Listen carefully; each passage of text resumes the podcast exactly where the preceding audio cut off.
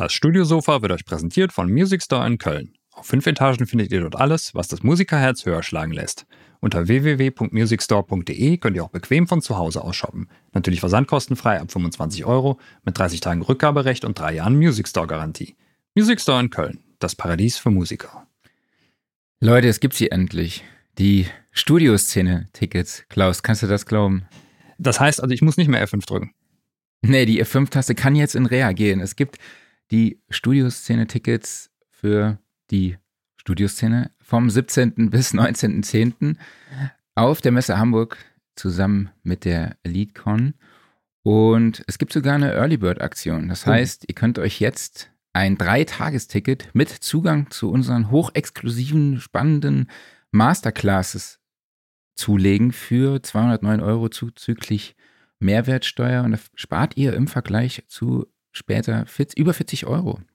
Genau, und mit diesem Ticket habt ihr dann Zugang zum Masterclass-Programm unter anderem mit Jason, Joshua, mit Warren Ewart, Moritz Enders, Jill Zimmermann, Stefan Bethke, Vanja Bierbaum, Hans-Martin Buff und weitere Namen vorhin. Das sind noch relativ spannende Namen im Gespräch und natürlich habt ihr damit auch Zugang zur Ausstellung mit den Top-Brands der Audiobranche und auch zu unserer Gear Stage, wo es dann auch QA-Sessions geben wird mit all unseren Gästen sowie wie weiteren Workshops und Produktdemos. Sehr und, cool. Ja, diese Early Bird Tickets mit Zugang zu den Masterclasses sind allerdings auf 50 limitiert. Das heißt, ihr müsst euch beeilen. Es gibt aber auch noch das drei Tage Early Bird Ticket ohne Masterclass-Zugang für 59 Euro zuzüglich Mehrwertsteuer. Die sind nicht begrenzt, da könnt ihr euch noch ein bisschen Zeit lassen.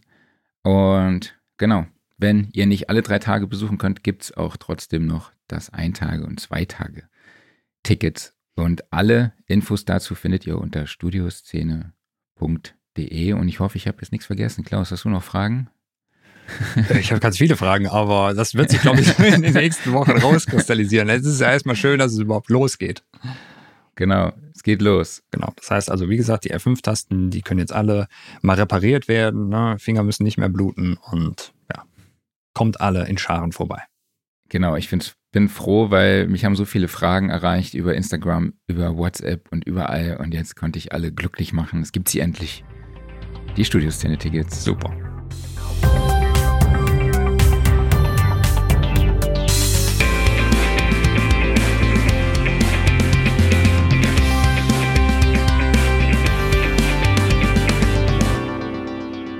Studiosofa, der Sound and Recording Podcast, Ausgabe 160. Hallo an alle da draußen. Ich freue mich sehr, dass ihr auch in dieser Woche wieder eingeschaltet habt. Ich spreche wie immer mit meinem Wingman Klaus Beetz, der es noch rechtzeitig heute hierher geschafft hat. Genau, ich muss wieder auf Miezekatze aufpassen. Miezekatze war beim Tierarzt, also diese Miezekatze da. Und äh, mal gucken, dass die auch hier keinen Blödsinn gleich macht. Und äh, ich verspreche natürlich wie immer mit Master of the Studio Szene, Marc Bohn. Und heute zu Gast ist Arno Jordan. Hallo Arno, schön, dass du dabei, dabei bist. Hallo Marc, grüßt euch. Hi. Ja, schön bei euch sein zu dürfen. Du bist Audioingenieur und Geschäftsführer der Castle Studios, ein sehr, sehr interessantes Studio, über das wir gleich noch sprechen werden. Mhm. Aber unser Hauptthema ist dann auch noch der Signature Sound. Und wir sprechen darüber, welche Rolle die Performance der Musiker im Studio dabei ähm, spielt und wie wir auch den Workflow optimieren können, um dieses Klangergebnis, diesen eigenen Signature-Sound, sag ich mal, zu erstellen und nochmal prägend mit einzubringen. Ähm, dabei geht es halt, wie gesagt, nicht nur um die Technik und den Einsatz von der Hardware, sondern halt auch darum, wie man die Musiker dazu bringt, ihre ja, musikalische beste Performance im Studio aus ihnen rauszukitzeln. Und Genau, wenn ihr dazu Fragen oder Anregungen habt oder eure Erfahrungen mit uns teilen möchtet, dann könnt ihr das natürlich wie immer über die Facebook- und die YouTube-Kommentarfunktion tun. Und genau, Arno, aber lass mal direkt zu dir kommen. Du bist, ich glaube, die Castle Studios sind schon dein siebtes Studio, hast du gesagt. Und die, das Besondere an den Castle Studios, die sind im Schloss in Röhrsdorf. Ja, mhm. erzähl doch mal, äh, wie kam es dazu, ein Studio in einem Schloss zu haben. Also es ist ja traumhaft. Ja, ja es, es ist eine recht unglaubliche Geschichte und ich erzähle die natürlich auch häufiger, weil die Musiker, die herkommen, natürlich auch immer diese Frage haben. ähm, weil es ist schon ungewöhnlich, ein Studio in einem Schloss. Wie funktioniert das? Und da muss ich ein bisschen zurückgehen. Also es, es ähm, war in den, wie soll ich sagen, so Mitte 2000 habe ich noch in der Neustadt in Dresden gewohnt, hatte auch ein Tonstudio dort in der sogenannten Schokoladenfabrik. Das war ähm, auch nicht schlecht. Mhm. war eine lustige Location, ein großer Raum. Als ich da reinkam, da haben vorher, das hatte die, das Stahlorchester da geprobt. Das waren so Leute, die haben aus äh, große äh, Stahlgeräte gebaut mit, mit ähm, die klangen wie Wahlgesang und so. Und dieser Raum hat so einen unglaublichen Hall gehabt, dass das für die auch äh, funktioniert hat. Und als ich dann da reinkam, habe ich erstmal gedacht, was mache ich denn? Da hat mir ein Freund so den Tipp genommen, fahr zum Baumarkt, hol dir eine Palette Rockwool und schieb die rein. Und das hat tatsächlich schon ganz viel geholfen. Genau, das war so die, die äh, Dresdner Geschichte. Das war so das sechste Studio, was ich in Dresden gebaut hatte. Und ähm, es gibt noch so eine zweite Leidenschaft oder, oder auch ein Commitment, was ich habe. Ähm, für mich ist es, sage ich mal, sehr spannend, mit Menschen zusammenzuarbeiten und auch mit Menschen zusammenzuleben. Das ist nicht so jedermanns Sache. Aber es hatte sich so in, in Dresden in der Alaunstraße auch schon so eine Lebensgemeinschaft, Künstlerkollektiv äh, entwickelt. Wir hatten unten eine Kneipe, wo wir Bands haben spielen lassen. Und da kam eben aber auch eine Connection zu einem Musiker aus Kanada oder mehreren, der hieß Norm Strauß oder heißt Norm Strauß. Ist jetzt in Mexiko am Strand, mhm. sich da äh, niedergelassen. Genau, und äh, wir haben dort gem gemerkt, wie, wie cool das ist, wenn man zusammenarbeitet, anstatt dass jeder sein eigenes Ding macht. Und unser Traum war eigentlich so, meine Künstlerlebensgemeinschaft zu machen. Ich hatte da Inspiration auch von einem Freund, der Fotograf ist, der das mir erzählt hat von verschiedenen Locations, wo es sowas gibt. Und er hat immer sehr positiv davon berichtet. Und da waren wir natürlich auch so ein bisschen auf der Suche und haben dann irgendwann gesehen, dass das Schloss Röhrsdorf zu verkaufen war. Das ist in der Nähe von Dresden auf dem Berg, äh, umrandet von Obstplantagen, direkt so Tor zur sächsischen Schweiz, also ganz schön gelegen auch. Wir haben das gesehen und haben geguckt und haben auf den Preis geschaut, den der Makler da aufgerufen hat und gesagt, na okay, das geht nicht, aber dann so, oh Gott, schick doch jemanden, der das kauft, damit wir hier unsere Gemeinschaft drin machen können. War so eine Äußerung, die, die, an die ich mich so erinnern kann. Und dann bin ich durch den Norm Strauß ein paar Wochen später nach Kanada eingeladen worden, ja, zu unterrichten auf einer Musikschule von ihm. Über Pro Tools war das damals noch. Und da kam dann tatsächlich ein Bekannter von ihm vorbei und meinte, äh, hey, you are German? Du bist Deutscher? Und ich sage, ja, ja, ich suche ein Schloss und ich suche Leute, die sich drum kümmern. Hast du da was für mich? Und ich habe gedacht, ich falle vom Stuhl. Krasser Zufall. Und, mhm. ja, das war echt schon, weil ich erinnerte mich an diesen Spruch, den wir gebracht haben, so. Und dachte, Mensch, vielleicht ist da oben tatsächlich jemand, der irgendwie ganz anders ist, als wir uns das so gemeinhin vorstellen oder Religion uns das so zu verstehen gibt. Und auf jeden Fall hat es geklappt. Dave Crisco ist der Eigentümer ähm, ist ein Direktor bei Disney. Club Penguin ist so seine Sache. Er hat auch Film- und Studioarbeiten immer mal gemacht und ähm, ganz sehr, sehr cooler Typ. Und ja, der hat uns dann den Schlüssel in die Hand gedrückt und gesagt, ja gut, macht was draus. So, ne? Also der Deal ist so, dass wir uns um die Immobilie kümmern, um die Instandhaltung und ähm, dafür eigentlich, wir zahlen auch Miete, sage ich mal, an die GmbH in den GmbH-Mantel den er dieses Schloss gekauft hat. Das ist ja so üblich, dass man, äh, um sich abzugrenzen, auch von der Haftung her, das so macht. Mhm. Und hat mich da als Geschäftsführer eingesetzt. Genau, so sind wir dann in die, äh, ins Schloss Röhrsdorf gezogen. Und die ersten Jahre haben wir damit verbracht, das zu sanieren. War ziemlich viel zu tun. Wir haben die Dächer neu decken lassen, neu verputzen lassen, innen drin schön gemacht. Und genau, und irgendwann so 2011, 12 habe ich die Idee gehabt und auch Dave fand die Idee gut, dass ich mein Tonstudio da in das Schloss verlagere. Da gab es ein Schulgebäude. Das sind 600 Quadratmeter Anbau auf zwei Etagen. Ähm, das sitze ich auch gerade in der oberen Etage. Das ist hier praktisch Studio B, wo wir Mixing und Mastering machen. Und dann haben wir angefangen, das Studio auszubauen. Ich habe das auch ähm, mit Freunden zusammen gemacht. Ich habe dann einen Facebook-Post gemacht und gesagt, hey, wer hat Lust? Halbes Jahr, Kost und Logis und äh, bisschen was on top und dann machen wir hier zusammen einen Studioausbau. Und das war eine, eine wahnsinnig irre Geschichte, weil ich hatte mir vorgenommen, weil das so eine geile Location ist, diesmal alles richtig zu machen. Ich hatte also so Erfahrungen gesammelt in den Studios vorher, was so funktioniert und was nicht funktioniert. Hatte mich noch mit einem Professor von der Dresdner Hochschule für Akustik, also mit einem Akustikprofessor getroffen, der hat mir dann auch noch so ein paar Tipps gegeben. Ähm, und ja, war dann irgendwann soweit, habe auch auf Google, Google Sketcher praktisch die Räumlichkeiten eingegeben. Ähm, ein Konzept, was ich um, unbedingt umsetzen wollte, war, äh, die, ähm, dass die Musiker sich während des Spielens alle sehen können mhm. und man mhm. trotzdem äh, getrennt die äh, getrennte Räume hat, wo auch Schallisolation ist. Das habe ich, also es ist so die Magie, die passiert, wenn eine Band zusammenspielt, die mir da ähm, immer sehr, äh, die ich immer sehr bemerkt habe. Also wenn einer nach dem anderen einspielt, verliert meiner Ansicht nach das Ganze ein bisschen was. Und wenn die Leute zusammenspielen, dann haben sie so diese ein bisschen von dieser Live-Geschichte. Mhm. Ähm, und das funktioniert sehr gut. Aus dem Grund haben wir das so gemacht. Und ich weiß noch, am Ende war alles relativ schick, ähm, bis auf den Kontrollraum. Der hatte, also es gibt ja da so diese IRT-Standards, wie man einen Kontrollraum einrichten soll.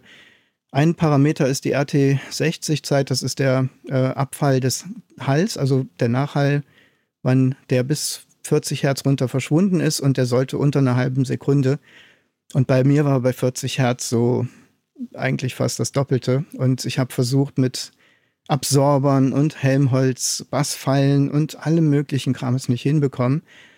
Und habe dann mit einem Freund telefoniert aus ähm, Kalifornien, der ist da äh, Sänger bei so einer Indie-Band gewesen und der kannte jemanden, der in diesem Studio gearbeitet, also länger, also jemand, der sich auskannte und der meinte, hey, hol dir doch mal so ein Buch das heißt Recording Audio ist so ein bisschen das Vermächtnis von äh, zwei Leuten, die sehr viele Studios international designt haben.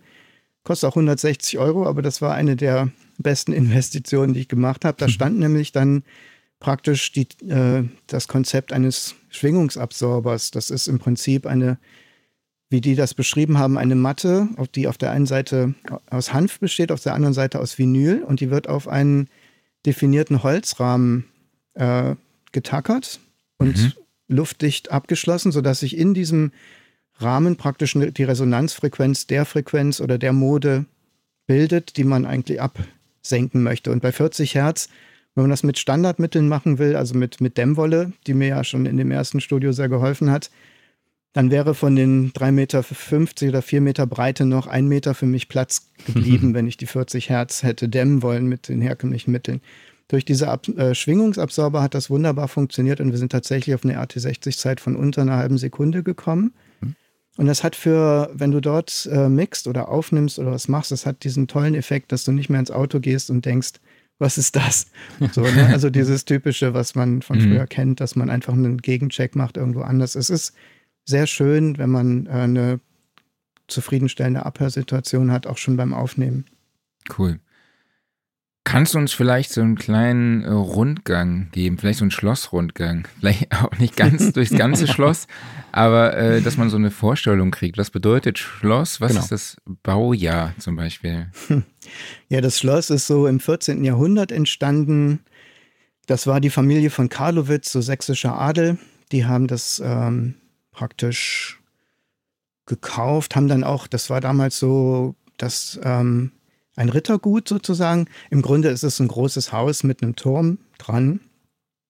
Es gibt, äh, es wurde dann im Prinzip während dem Zweiten Weltkrieg war die letzte, die ähm, Baronin von Karlowitz wurde von der Roten Armee praktisch äh, auf ihr ähm, auf ihr Pferdegespann gesetzt mit dem, was sie so hatte und musste dann das Schloss verlassen.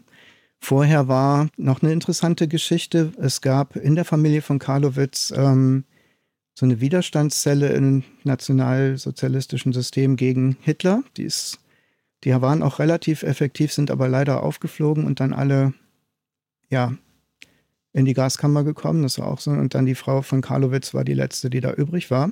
Mhm. Und ja, danach, zu DDR-Zeiten, war es eine Landwirtschaftsschule geworden. Ähm, es, es gibt insgesamt, also es gibt so einen, ähm, einen ehemaligen Pferdestall, den wir ausgebaut haben, wo drei Wohnungen, vier Wohnungen drin sind. Dann gibt es so eine kleine Reithalle, die haben wir verpachtet an einen Bauernmarkt, der gegenüber liegt. Dann gibt es äh, ein Wohnhaus, was wir jetzt saniert haben.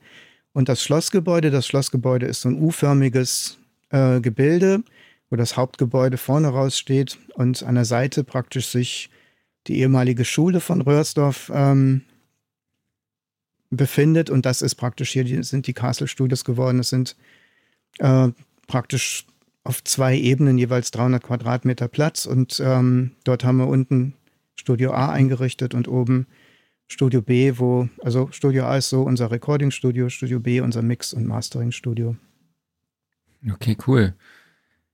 Ganz kurz, wir sprechen ja am Schluss noch über dein Projekt oder über das Projekt Change Breakers. Mhm. Ähm, aber vorab vielleicht trotzdem noch mal kurz zu deiner Verbindung zu äh, Silvia Messi. Wir hatten, du hast, ihr habt da mal, es gibt da einen Draht, ihr habt da schon einen Workshop mit ihr gemacht. Ich habe noch in einem alten Artikel gelesen, da war ein Bild von dir, ähm, wo du eine Transistor-Endstufe mit dem Motor eines Plattenspielers gekoppelt hast. Und ähm, der sich dann durch die Intensität des Gitarrenspiels, äh, also der Motor hat dann quasi die Platte angetrieben und je lauter du gespielt hast, desto schneller wahrscheinlich, ne? Richtig. Was war das für eine Aktion? ich musste erst mal sagen, ja, das war eine verrückte Aktion, aber die Frau hat mich wahnsinnig inspiriert. Silvia Messi ist eine unglaubliche Persönlichkeit mhm. ähm, und das war auch eine lustige Geschichte, wie das überhaupt dazu gekommen ist. Ähm, wir hatten mit den Kanadiern so ein bisschen den Arm drücken, wie nennen wir das Studio? Und Kanadier meinte Castle Studios und wir dachten, oh nee, das ist so altbacken und peinlich, wir wollten da irgendwas Deutsches. Aber ja, am Ende hat sich Kanada durchgesetzt und dann war das die Castle Studios und in dem Moment hat Sylvia Messi ähm, für ihr neues Buch oder jetzt dieses Recording an, unhinged oder unhinged mhm. hat sie äh, Studios ausgesucht und sie hat dann ein Kapitel gehabt, Studios in außergewöhnlichen Locations und da hat sie mir eine E-Mail geschrieben, ja, hallo Arno, ich bin Silvia Messi ähm, und würde gerne dein Studio mit hier in meinem Buch featuren, was hältst du davon?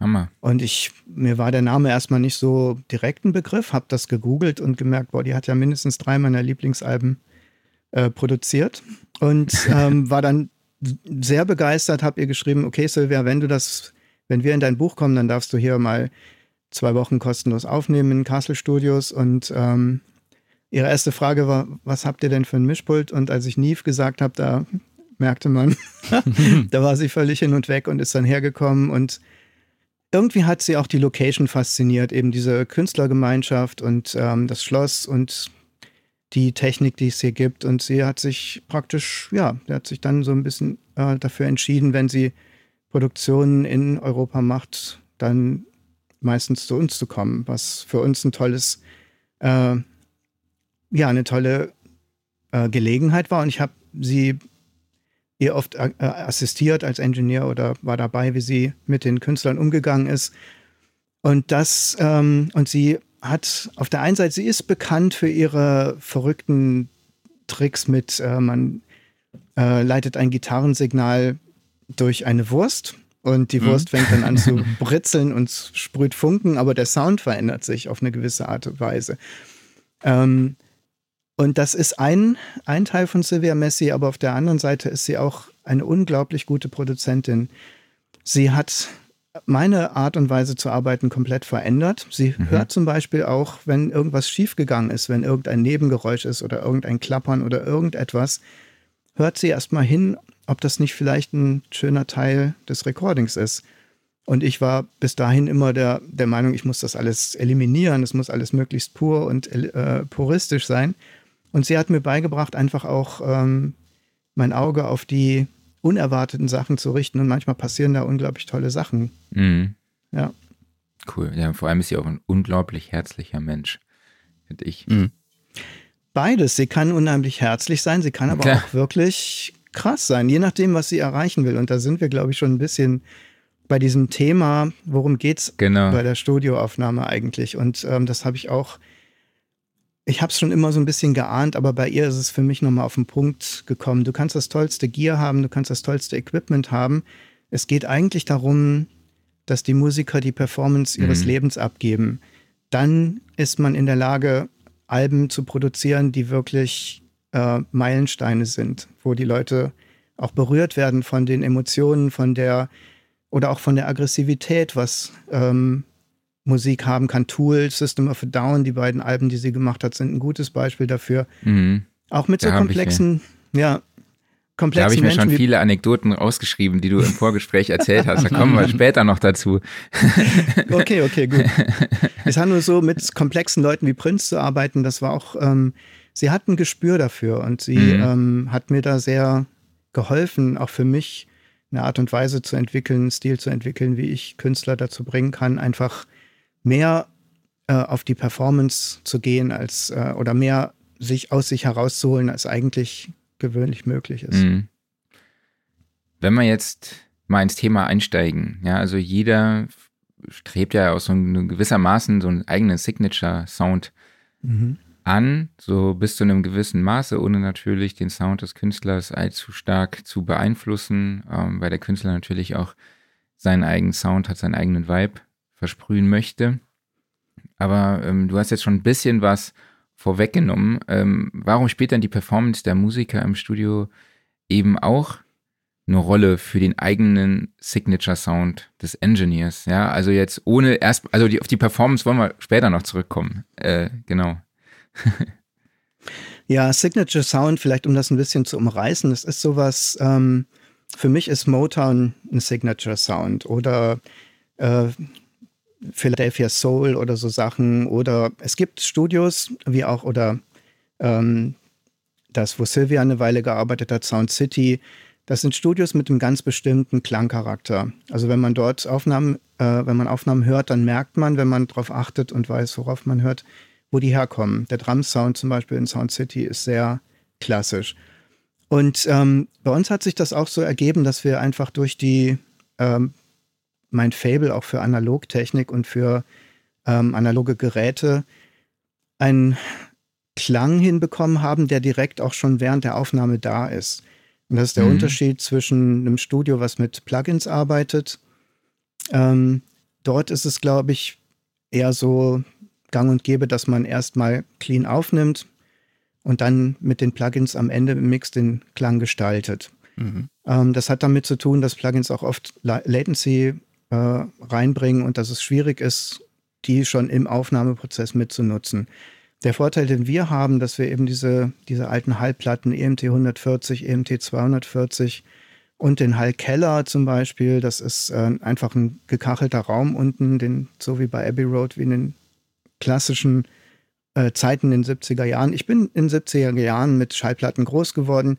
Das hat mein Hörvermögen, äh, mein Hör, äh, ja, Erlebnis so ein bisschen geprägt. Also ich liebe diesen, diesen Klang ähm, und merke, wenn ich den praktisch bei der Aufnahme dem Künstler schon äh, präsentiere, dass der dann begeistert wird, dass er irgendwo ähm, ja in einen, in Modus kommt, wo er nicht mehr, also es ist so, wenn ein Künstler in ein Studio kommt, da gibt's, dann gehen bei dem im Kopf eine ganze Menge Sachen vor sich. Erstmal wow, sind die Jungs fit, kriegen die das hin, geht was schief, kann ich, bin ich gut, äh, kriege ich das, ähm, die Performance hin und das ist ein Modus, in dem ein Künstler nicht gut performen kann. Also meine Aufgabe als Produzent ist dann meistens erstmal ihn ähm, relaxed zu machen, ihm zu zeigen, okay, wir wissen, was wir tun und du kannst dich ein bisschen zurücklehnen. Und da hilft natürlich ähm, schon enorm, wenn ich, wenn ich bei ihm schon im Soundcheck zeige, okay, ich schiebe ein bisschen EMT 140 auf die Snare oder ich habe da die 240 für, für Geige, Strings und ähm, viele interessante Sachen passieren auch, wenn man Sachen durch den Keller schickt und also der kommt praktisch nach dem Soundcheck rüber und hört eigentlich schon was, was er schön findet, was ihn inspiriert. Weil es eigentlich, es sind Sachen, die funktionieren. Es ist natürlich eine Kette. Man muss, es fängt vom Mikrofon an. Ähm, es ist auch ein Prozess, sage ich mal, ich mache das jetzt seit 30 Jahren, da lernst du deine Mikrofone kennen, du weißt, wo sie funktionieren, wo sie nicht funktionieren. Ähm, du kennst die Preamps, du hast irgendwie das, äh, du weißt, was das Pult macht. ähm, wo man Kompressoren einsetzt, wo man EQ noch reintut. Und ähm, dort hat man eben relativ schnell einen Sound, den, den, der den Künstler schon mal ein bisschen flasht, wo er sagt, wow, das ist super. Zudem auch noch ähm, ist allein die Größe und auch die Hardware imposanter als ein Laptop, der da auf dem Tisch steht, sage ich mal mhm. ganz ehrlich. Und das ist sozusagen, also der Signature Sound meiner Ansicht nach dient nicht nur so am Ende dazu, dass es gut klingt, sondern klingt, dient auch dazu, den Künstler in einen Modus zu versetzen, wo er sich freut, da zu sein, wo er anfängt, mhm. so mhm. spielerisch äh, tätig, wo er sagt, was Klang entdeckt. Und wir haben auch ganz viele alte Klassiker. Wir haben eine, eine, äh, eine Hammond-Orgel mit Leslie da. Wir haben einen Bösendorfer äh, Flügel da, einen großen. Dann haben wir ähm, ganz, ja, ein Klavinett oder ein Wurlitzer oder ein, äh, und, und Amps, alles, was man sich so wünscht. Vibraphon, Harfe. Das schlimmste Instrument ist ein Dudel, sagt er. Ist echt. Den. Da kann ich aber, euch ein Lied von singen jetzt. Ich war äh, ja? gerade in Schottland. Oh, ja, da gibt es die. Vor allem, wenn die Jungs dann beim Marschieren so die, die ähm, Knie so hochheben, dass man unter den Rock gucken kann. Das hat mich damals sehr beeindruckt, ja. Ja, die standen dann, ich habe die nur beim Stehen an der Ecke gesehen, an jeder Straßenecke gefühlt. Okay. Mhm. Aber ist schon spannend, auf jeden Fall. Ich mag's. Ja. Genau. Wie stark ist denn so ein Signature Sound vom Genre abhängig? Also sehr, äh, ich muss schon sagen, ist für uns, unser Hauptgenre ist akustisch, akustische Instrumente und auch Rock, also Singer-Songwriter, äh, Jazz, experimentelle Sachen, Avantgarde und Rock sind so die klassischen Genres, wo unser Equipment und wo unser Sound Sinn macht. Mhm. Also für Techno-Produktion, Ambient, ähm, wir haben die Andrea äh, Cicecki hier, die ist DJ, die arbeitet auf eine völlig andere Art. Die hat ihre Modular Synthesizer und ihre Sachen. Für sie ist das nicht so der Platz. Aber für alle Leute, die akustische Instrumente spielen, ähm, ist dieser Sound aus dem Grund, denke ich mal, ähm, nützlich, weil er eben so klassische Erinnerungen weckt an Alben, die man vielleicht mal gehört hat, wo es genauso geklungen hat. Und damals gab es eben nur diese, diese Hallplatten und diese Hallräume, um Klang zu erzeugen. Und es sind ganz viele tolle Alben entstanden. Und wenn jemand auf diese Ästhetik steht, dann findet er die eben bei uns relativ authentisch vor. Das hilft, aber wie du schon gesagt hast, es ist abhängig vom Genre. Ja. Mhm. Wir sehen alle im Hintergrund, die den Stream verfolgen, eine Harrison-Konsole. Mhm. Und du hast auch schon die Neve-Konsole angesprochen. Ähm, was würdest du sagen, welche Elemente an den beiden Mischpulten beeinflussen entscheidend deinen Signature-Sound? Und welche nutzt du auch am liebsten, um den Sound mitzubestimmen? Also, ähm, die Neve ist tatsächlich, sie steht im Recording-Bereich und ist auch fürs Recording geeignet. Also Neve ist, ähm, Neve und SSL sind ja praktisch die beiden Pulte, die so, sag ich mal, die großen Studios dominieren. Ähm, und ein Neve hat irgendwo sehr schöne Übertrager, die den Sound dreidimensional machen, die EQs mhm. sind sehr schön. Wir haben eine Neve 66 da. Das ist praktisch ähm, das letzte vollanaloge Modell, von äh, das Neve rausgebracht hat. Und ähm, hat aber, wie gesagt, von den Preamps und so diese, diesen klassischen Neve-Sound. Ähm, die Harrison ist, äh, da kann man denken, zum Beispiel Michael Jackson Thriller, dies, das Album, das ist diese Ästhetik, die dort ähm, mit erreicht werden kann. Und die finde ich beim Mixen ganz toll. Also ich mixe sehr gerne durch dieses Pult. Ähm, das ist vielleicht ein bisschen Overkill, weil ähm, ja, ich mache also nicht den klassischen Mix, wo ich auch die Fader bewege, sondern ich lasse die Fader auf Null äh, und mische praktisch aus der DAW in das Pult hinein. Dadurch habe ich eben wieder aufrufbare äh, Mixer. Also wenn der, es ist ja heutzutage so, dass der Kunde gern noch Änderungswünsche und so hat. Ähm, Genau, und deswegen ähm, bei der Harrison äh, finde ich den, diese Dichte und auch diese, was das mit den auch im Bassbereich macht, ist, ist sehr, sehr schön. ja, und so hat jedes Pult praktisch ähm, seinen Platz. Wir haben hier der Peter Junge, der aber auch bei uns arbeitet. Der arbeitet hinten an einem AMEC-Pult. Auf der anderen Seite, das ist mehr so, so ein Rock-Pult. Das hat eben, ist auch Rupert Neve designt.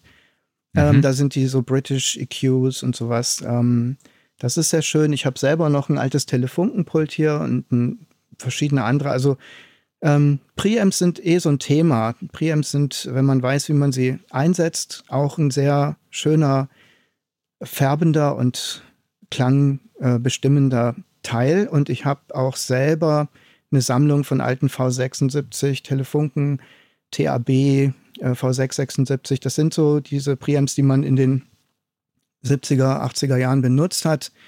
In der Studiotechnik, die auch ein bisschen so mh, prägend waren für das, was dann in Abbey Road entstanden ist, diese äh, Konsolen, die dort stehen.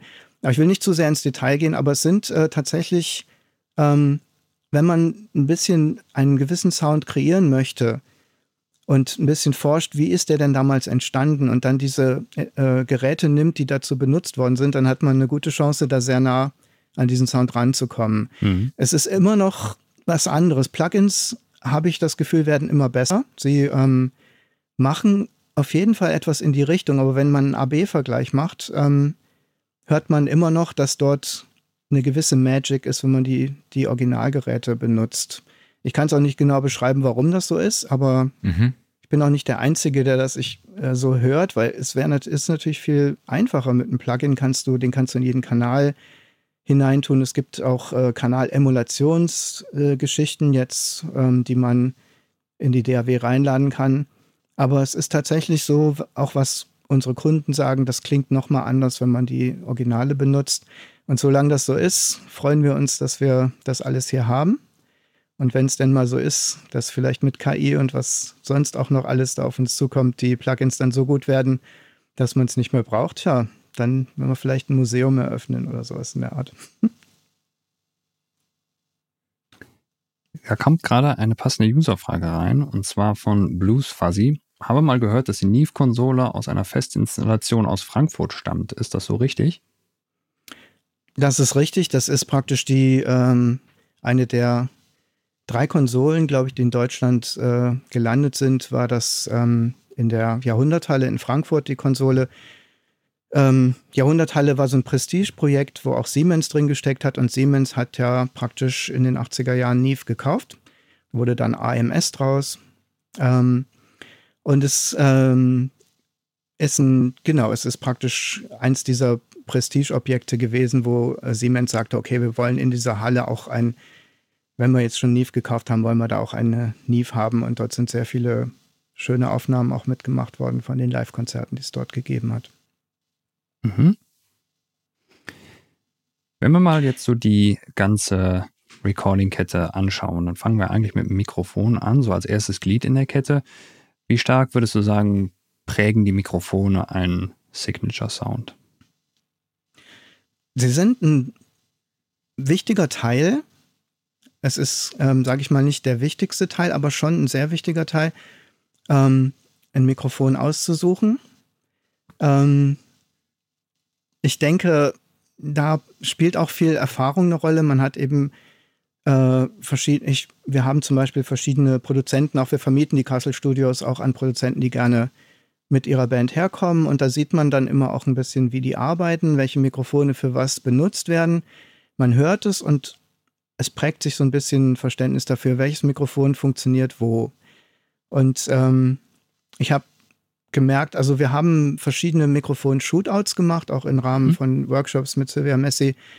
Einmal war zum Beispiel der Sänger von Brazzaville da, der heißt auch Dave und der hat äh, mal auf einer Tournee in Russland die Soyuz-Mikrofone entdeckt und mit mhm. seinem amerikanischen Geschäftssinn dann angefangen, die zu vermarkten. Und Soyuz-Mikrofone sind noch Mikrofone, die nach äh, klassischer Art und Weise gebaut werden, also nicht in Serienproduktion, wo dann im Prinzip so ein Quality-Check gemacht wird, sondern dort wird jedes Mikrofon einzeln angehört. Von einem Techniker, von einem Musiker und von einem Studiomenschen. Und die drei haben alle unterschiedliche Erwartungen an dieses Mikrofon. Und erst wenn eine, ein Mikrofon alle diese drei Erwartungen erfüllt, dann ähm, geht es in den Verkauf. Und ansonsten wird es nochmal wieder zurück, wird die Kapsel nochmal neu gespannt oder werden so Sachen gemacht. Und das ist ein schöner Prozess, der ist natürlich sehr aufwendig und ähm, das machen heute wenige. Selbst klassische Firmen wie Neumann. Ich war mal mit Silvia unterwegs, wo sie für ihr Mikrofonbuch recherchiert hat. Da wir, waren wir bei Neumann, waren wir bei Gefell, bei verschiedenen Sachen und ähm, da hat sich tatsächlich auch in der Entwicklung ein bisschen was verändert. Also diese ganz klassische äh, diese drei Konstellation, dass jedes Mikro angehört wird und ähm, das gibt es leider selten nur noch. Mhm. Es gibt Boutique-Mikrofone, wo das vielleicht noch passiert und Soyuz ist so etwas. Das ist auch eine ganz lustige, also der Dave hat auch erzählt, das ist eine andere Mentalität, die die Leute dort haben. Also die arbeiten so als Team zusammen. Das ist eine, ich glaube, nicht Kolchose, aber so eine Art, äh, auch so wie eine Genossenschaft, sage ich mal, wo jeder auch für den anderen einsteht. Es geht nicht nur so um Gewinn und äh, Gewinnmaximierung. Es geht davon, da eigentlich haben die auch so einen Traum, äh, das bestmögliche Mikrofon zu bauen. Und es sind so ein paar Freaks dabei. Und das, das macht immer so ein bisschen dieses gewisse Etwas. Wir hatten dann also diesen Recording-Shootout, Mikrofon-Shootout und da stand dann M49 U47 Neumann, Neumann Klassiker von Echoschall aus Berlin geborgt, mhm. der übrigens sehr schöne, äh, gute Mikrofone hat. Dann hatten wir von verschiedenen Firmen Sachen dort stehen. Ähm, also auch unsere Kollektion von, von alten Mikrofonen. Und das Soyuz hat tatsächlich äh, bei, den, bei der Stimme alle anderen Mikrofone aus dem Feld geschlagen. Und der, okay. der Dave war selber da, hatte Pancakes gebacken für den ganzen Workshop und hat sich natürlich auch tierisch gefreut, dass sein Mikro gewonnen hat. Danach musste ich mir natürlich auch ein paar von den Dingern zulegen. Das war ganz klar. Denn dann ist ja eigentlich die, die Frage vielleicht nach deinen Lieblingsmikrofonen etwas überflüssig. Sind das die Sobios-Mikrofone oder hast du noch andere, wo du sagst, okay, das sind meine Favorites? Also meine Favorites, ja, sagen wir mal, es gibt für verschiedene Sachen schon äh, Mikrofone, die ich favorisiere.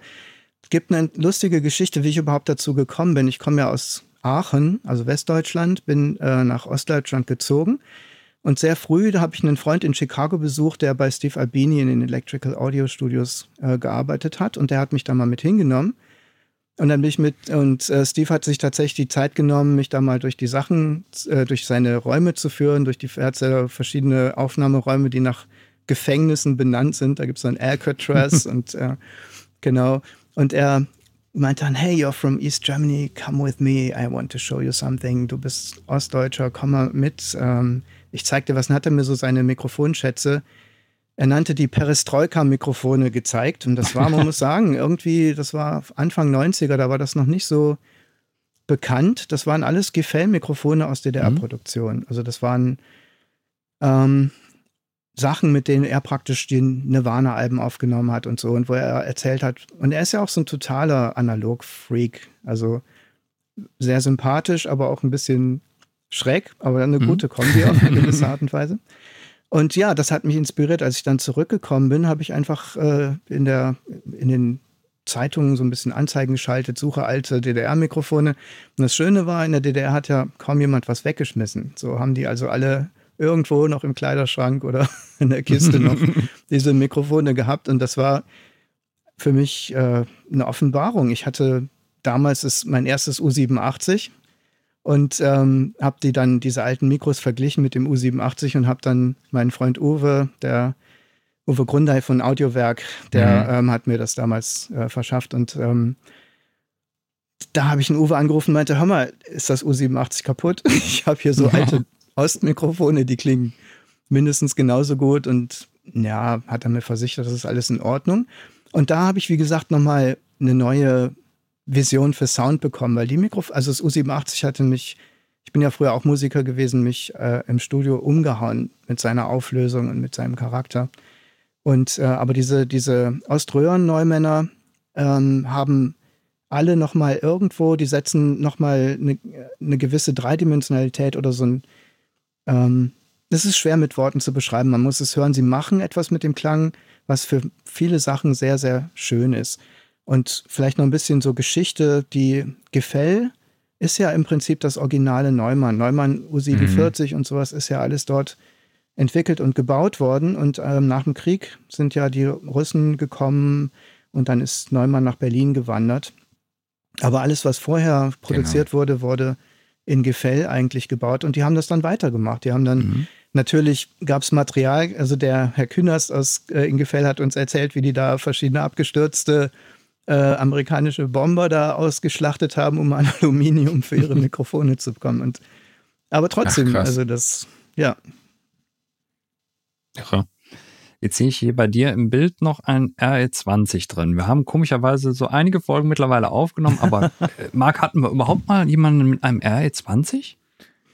Es geht ja so als das Broadcast-Mikrofon. Eigentlich ja. In den ne? USA. Und ja. ähm, viele nach, viele Mikrofone, die jetzt auch so als Podcast-Mikrofone durchgehen, haben auch so ein bisschen den Charme und hm das Look and Feel von dem RE20, aber jetzt wirklich klassisch, dass wir das RE20 mal so, das Original von der Electro Voice drin hatten, kann ich mich jetzt gar nicht nee, so erinnern. Ich wüsste es jetzt auch gar nicht. Also, äh, wie ist denn dazu deine Beziehung? Benutzt du das jetzt wirklich hauptsächlich für, ja, sagen wir mal, Videokommunikation oder ist das auch ein Mikro, wo du sagst, okay, das kommt vor die Bassdrum oder von Bassamp oder sowas oder auch als Gesangsmikrofon? Ja, also ich, ich würde sagen, ich habe einfach überlegt, SM7 nimmt heute jeder. Ich wollte einfach ein bisschen was, was netter aussieht. Und da kam mir das in den Sinn, auch hier dieses Good Morning Vietnam. Ich weiß nicht, ob ihr euch an diesen Film äh, erinnert. Äh, klar. Ja, also da, es hat jetzt keine besonderen Grund, außer dass ich finde, dass, dass es schön eben für Sprache klingt. Ja. Und ich nehme es auch, ähm, Je nachdem, welche, welche Bands da sind. Also für, ich glaube, für gitarrenlastige Sachen, für so ähm, 4x12 Cap-Abnahme ist das überraschend interessant. Natürlich Bassdrum, Ami Bassdrum Sound hat das RE20 mitgeprägt. Ja, ähm, genau. Super. Okay, du hast jetzt ja schon ein paar Preamps angesprochen, aber lass uns vielleicht doch noch mal ein bisschen detaillierter darüber sprechen. Welche nutzt du da am liebsten und ähm, wo, wie entstand deine Liebe zu diesem nostalgischen Preamp? Mhm. Ja, also hm. ich habe in den frühen 90er Jahren zusammen mit meinem Freund Blitz hier in Dresden äh, noch in der Launstraße, das war das allererste Studio, was wir hatten, ähm, eine LP mit den Manic Socks produziert und die haben wir im Prinzip äh, mit guten Mikrofonen und alles Mögliche mit äh, aufgenommen und waren am Ende, haben beim Mischen gemerkt, wenn wir es verglichen haben mit anderen Produktionen, das ist meilenweit davon entfernt und wir haben echt gefragt, wie machen die das denn? Wie kommt das denn? Und im Laufe der Zeit habe ich herausgefunden, dass ähm, eine, ein, ein, guter Preamp, der sehr ehrlich ist, ähm, nicht unbedingt zielführend ist. Man braucht also äh, Preamps, die ein bisschen äh, den Sound vergrößern. Mhm. Und ich habe vorhin schon mal von Dreidimensionalität gesprochen. Es trifft es nicht ganz. Ich versuche es immer zu erklären. Es ist für mich manchmal so, wie wenn ich äh, Fotografie und Malerei vergleiche. Also mit einem guten, ehrlichen Preamp, auch mit dem digitalen Preamp, bekomme ich ein Foto hin, das exakt dem Original entspricht. Und mit einem Preamp ist es aber so, dass ich ein Bild male. Ich kann mit dem Preamp praktisch Sachen im Klang hervorzaubern, die vorher nicht hörbar waren. Oder und ich bin äh, der Meinung, dass diese äh, schöne Eigenschaft von guten Preamps an den Übertragern liegt. Also Übertrager sind für mich so ein äh, Steckenpferd auch geworden. Ich habe angefangen, Übertrager zu sammeln. Inspiriert auch durch die Geschichte der, äh, der Wolfbox. Das ist in Motown gab es zum Beispiel ähm, die haben ja alle in einem Raum gespielt und hatten so ein bisschen das Problem, dass da ein großer Bassamp nicht Platz hat. Und dann haben die äh, Engineers dort einen äh, Triad-Übertrager entdeckt, der eben, wenn man es in, in eine DI-Box baut und den Bass dadurch spielt, den Bass sehr schön rund und dick macht. Und das war auch wieder so ein, so ein Signature-Sound, der sich da entwickelt hat.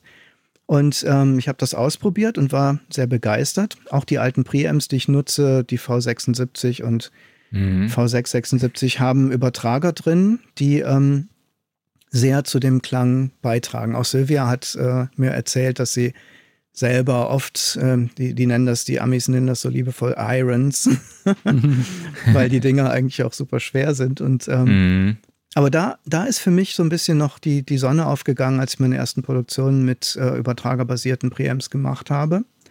Und da habe ich gemerkt, ja genau, das, das war das, was gefehlt hat eigentlich, dass die, ähm, man hat das Gefühl, wenn man mit den äh, übertragerbasierten Preamps aufnimmt, dass plötzlich jedes Instrument im Mix seinen Platz bekommt. Sie kämpfen nicht mehr so sehr gegeneinander. Es wird alles irgendwo durchsichtiger. Ähm, genau, das ist so der Effekt. Okay, cool. Dann machen wir kurz Eigenwerbung, nämlich mhm. für unsere Dreitages-Masterclass mit Max Power, meinem Lieblingsnamen, und äh, Waldemar äh, Vogel, also beides Produzenten und Engineers. In der, der Masterclass geht es darum, wie ihr bei Recordings im Proberaum einfach einen Top-Sound erzielt. Also los geht's am Freitag, den 22.09., endet dann am 24.09. von jeweils 9 bis 13 Uhr und Waldemar und Max zeigen euch eben, welches Equipment ihr für den Proberaum braucht, um vernünftige Aufnahmen zu machen, ähm, wie ihr die Musiker positioniert, die Schallquellen und auch welche Mikrofone ihr nutzen könnt, um da eure Aufnahmen zu verbessern. Ähm, ja, wie der Recording-Prozess am Rechner läuft oder halt auch im Vergleich zu einem Hardware-Recorder und äh, Klaus dachte da letztes Mal daran, dass ich äh, da denkt, was so ein HD-Recorder oder was? Ja, ja, bei Hardware-Recorder ne? war ich immer noch bei großem 19-Zoll-Gerät, so die typischen HD24 oder wie die alle hießen oder, oder, oder ein ADAT oder sowas. Naja, ich denke, der dachte eigentlich an so ein kleines digitales, ja. mobiles Mischpult mit integriertem Recorder, wie es sie von Zoom, Tascam oder sonstigen Herstellern auch noch gibt. Und ja, in den letzten beiden Tagen geht es dann tatsächlich auch noch um Mixing und Producing Skills sowie Mastering. Und weitere Infos dazu findet ihr unter www.gitarsummit.de slash recordyourband. Und jetzt machen wir weiter. Ich glaube, Herr Kollege, du bist dran, ne? Ja, laut Aufzeichnungen nicht, aber das macht überhaupt nichts. Ähm, die Frage ist nämlich, wie beeinflusst denn die sonstige Hardware den Sound. Also unser sonstiger Hardware würde ich jetzt mal, wenn wir quasi die, die Aufnahmestufen mit Mikrofon und Preamp schon haben, sowas sagen wie Hallgeräte oder auch gerne Kompressionen, EQs. Ähm, die haben natürlich auch ihren Platz. Für mich war es erstaunlich zu sehen, dass ähm, genau diese alten Hallgeräte einfach, wenn du sie in der richtigen Dosierung dazu tust, einfach unglaublich viel machen in der, in der Ästhetik, dass es schon so klingt, als wäre es fertig gemischt. Mhm. Das darf man nicht unterschätzen. Anders EQ und, und Kompressoren sind für mich mehr Werkzeuge, mit denen ich Probleme in den Griff bekommen möchte. Dynamik, wenn ein Bass im Grunde zu sehr rausspringt, dann wird er eben ein bisschen komprimiert oder auch die Stimme. Ähm, es gibt da auch wieder genreabhängig gewisse Sachen. Zum Beispiel Sylvia hat diesen, äh, dieses Double Compression immer, wenn sie Vocals aufnimmt, ein 1176 und ein LA2A und die beiden doch viel, viel stärker reingefahren, als man sich das so normalerweise wünscht. Aber man bekommt dann diese In-the-Face Pop-Vocals. Also wie gesagt, dieses Equipment ist, gehört für mich noch so ein bisschen zum Werkzeugkasten, das ich mhm. nehme, wenn ich bestimmte Effekte erreichen möchte. Was wir noch ein bisschen vergessen haben, ist, äh, weil es sind die Räume. Also das ist auch ein sehr entscheidender Faktor. Mhm. Musik klingt eigentlich, ähm, Räume haben immer einen Einfluss dadurch, dass, dass sie den, den, den Klang ähm, beeinflussen. Und wir haben im Prinzip bei uns in den Castle Studios die Räume auch dementsprechend konzipiert. Wir haben einen ganz äh, stark gedämmten Raum, wo wir Gitarren aufnehmen oder Sprecher aufnehmen. Wir haben einen Raum, wo eine so eine 30 Zentimeter dicke Buchenholzboden drauf ist, der bei 60 Hertz resoniert. Wenn dort eine Kick dran drauf steht oder ein Bass, dann bekommt er schon mal ein Fundament, was äh, zum Beispiel Bühnen machen das manchmal mhm. auch. Und das haben wir uns da zunutze gemacht. Und der Hauptraum, an dem haben wir lange gebaut. Und da habe ich dann auch mit ähm, sogenannten, oh, wie heißen die Dinger denn? Das sind ähm, Schallreflektoren, kann man das nennen. Das sind so Schallmodule. Du hast da hinten in deiner Ecke auch so ein paar stehen. Und da haben wir ein bisschen experimentiert. Äh, ich habe so Einschübe gebaut, die man in die äh, Wände einlassen kann. Und wir sind, haben dann auch irgendwann ähm, für den Raum eine Ästhetik gefunden, der die äh, so die oberen Mitten und unteren Mitten auf eine schöne Art betont und wo ich auch äh, Transienten mehr wahrnehme durch wie das funktioniert, weiß ich nicht, aber wir haben eben durch Trial and Error rausgefunden, wie es geht. War übrigens ein Tipp von dem Akustikprofessor, der meinte, hey, es werden Leute von ähm, äh, Audio-Engineeringsfirmen äh, kommen und werden dir sagen, du musst das so und so machen und mhm. lass uns einfach mal machen, wir machen das schon. Und er meinte, sei vorsichtig mit solchen Leuten. Jeder Raum, äh, durch jedes Teil, was du in den Raum stellst, verändert sich das. Du musst versuchen, du musst Trial and Error, du musst ausprobieren. Und das war ein sehr, sehr guter Tipp auch, den ich gerne nochmal weitergeben möchte an jeder, der sich so einen Raum einrichtet. Der sollte wirklich sich ein gutes Messprogramm holen, Messmikrofon und sich anschauen, was die einzelnen Veränderungen machen, wenn er da zum Beispiel ein Möbelstück reinstellt oder irgendwas. Ähm, genau, das ist ziemlich wichtig. Mhm. Okay. Du hast gerade eben noch was Interessantes gesagt, und zwar bei, ähm, wenn du Hall einsetzt, dass ähm, der, der Sound dann direkt so klingt, als ob er fertig gemischt wäre. Bedeutet das für dich, du nutzt Hall eher einfach, um einem Instrument einen gewissen Platz zuzuweisen oder eher auch mal plakativ als Effekt? Beides, sowohl als auch. Also im Mix natürlich, um den Platz zuzuweisen, aber in der Aufnahme direkt, und da haben wir ja vorher schon drüber geredet, mein Ziel ist es, wenn ich ähm, einen Musiker habe, ich möchte ihn sozusagen glücklich machen. Ich möchte mhm. ihn in so einen anderen Modus bekommen. Und ähm, deswegen ist dieser, sind diese klassischen Hals sehr hilfreich, weil wenn ich ihm das trockene Signal vorspiele, gut, man muss jetzt ein bisschen unterscheiden, so im Pro, in der Profiliga, die Leute, die hören das dann auch, ohne dass ich den Hall da rein baue, da, da muss man dann auf anderem Level arbeiten. Aber sag ich mal, der normale Musiker, der eben selber ähm, Musikproduktionen hört, für den macht das was aus, wenn da plötzlich das schon der richtige Hall in der richtigen Dosierung und mit der richtigen Zeit mhm. zu seiner Aufnahme natürlich nicht überdosiert, aber so ein bisschen dabei ist, dann klingt es für ihn plötzlich, dann ist er zufrieden, dann denkt er, wow. Weil das ist, glaube ich, immer so die große Frage des, des, des Musikers, der kommt ins Studio und boah, wird es diesmal so gruselig wie dort oder wird es so gut wie da? Und das sind so die Gedanken und da möchte ich ihn immer schnell rausbewegen und da helfen diese, diese Heilgeräte. Auch der Keller. Der mhm. Keller ist unglaublich. Also, das kann ich nur jedem empfehlen, das mal auszuprobieren. Zwei Lautsprecherboxen, zwei Mikrofone ähm, und dann einfach mal eine Akustikgitarre reinschieben oder eine mhm. ähm, auch Schlagzeug, je nachdem, was, was man möchte. Zusätzlicher Effekt des Heilkellers hat bei uns noch, der ähm, ist praktisch an der Ecke des Gebäudes und wenn ich dort die Fenster alle aufmache und es fährt ein Auto oder ein Traktor vorbei, dann hat man einen unheimlichen Ambient-Sound, der da passiert. Oder es gehen Leute vorbei, Fußschritte, äh, Vögel Witzig. oder irgendwas. Also das ist schon manchmal erstaunlich gewesen, was äh, man plötzlich für eine Ästhetik da erreichen kann, wenn man solche Nebengeräusche im, in einer Aufnahme zulässt, wenn das Genre passt und so weiter. Aber das, genau. Ja, da muss ich gerne noch mal eine Frage zu diesem Hallkeller stellen. Wie habt ihr denn da die Lautsprecher bzw. die Mikrofone drin aufgebaut? Also äh, strahlen die Lautsprecher direkt auf die Mikrofone oder sind die eher so in den Raum gerichtet? Der Raum wird erstmal angeregt und die Mikrofone nehmen das dann indirekt auf. Richtig, das ist natürlich auch ähm, was, was man verändern kann, wo man verschiedene Ergebnisse mit erzählen kann. Grundsätzlich habe ich mir äh, Abbey Road und Ocean Ways Studios äh, Heilräume als Beispiel genommen. Da stehen auch solche Säulen drin, die habe ich auch reingestellt. Mhm. Meine Lieblingseinstellung ist so, sind diese beiden Electro-Voice-Speaker, die äh, projizieren also von den Mikrofonen weg auf diese mhm. Säulen. Die Säulen verteilen das Ganze nochmal ein bisschen und die Mikrofone stehen dann praktisch an der gegenüberliegenden Wand. Und das ah, funktioniert sehr gut. Aber man kann es auch anders machen. Also wie gesagt, mhm. es gibt keine so muss das sein Geschichten dabei. Okay. Jetzt haben wir auch schon viel über das Schloss gesprochen. Was würdest du denn sagen? Welche Rolle spielt denn der Vibe, hm. der dort äh, herrscht? Und vor allem, ähm, wie, äh, ja, wirklich auch dieses ich sage jetzt mal einfach dieses Urlaubsgefühl vielleicht auch, dieses äh, so, so äh, durch die Landschaft so eine Rolle.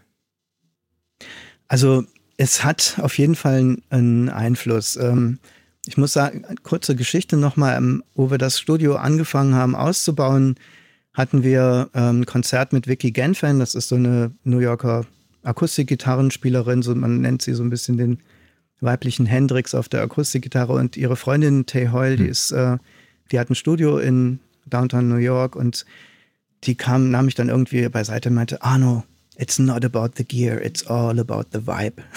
und ich habe das, ich dachte, wow, und ich war so stolz, dass wir das Neve-Pult haben und dass wir so viele tolle Sachen sagen. Aber im Laufe der Zeit habe ich verstanden, was sie meinte. Nämlich der, die Umgebung, wo du das Studio hast und wie die ähm, hat auch nochmal wieder so einen Entspannungs- und Entschleunigungsfaktor. Wir sind hier also am Tor der Sächsischen Schweiz, was eine unheimlich schöne, äh, kann man toll spazieren gehen. Es ist eine super schöne Natur. Das Schloss selber natürlich mit diesem, wenn man reinkommt in diese, diese Halle und diese Treppe, das sieht schon, man fühlt sich einfach ich weiß nicht, wie oft ihr in eurem Leben schon mal in einem Schloss übernachtet habt. Also das für viele Leute ist das so ein bisschen eine, ein neu, neues Ding. Mhm. Ähm, und wir haben die einzelnen Zimmer auch so ein bisschen kreativ eingerichtet. Da hatte jeder aus der Künstlerkommunität mal den Hut auf für ein bestimmtes Zimmer. So geht das dann von Chippendale über Barock hin zu Schwarz und Weiß und was weiß ich was, 70er Jahre Psychedelic und so.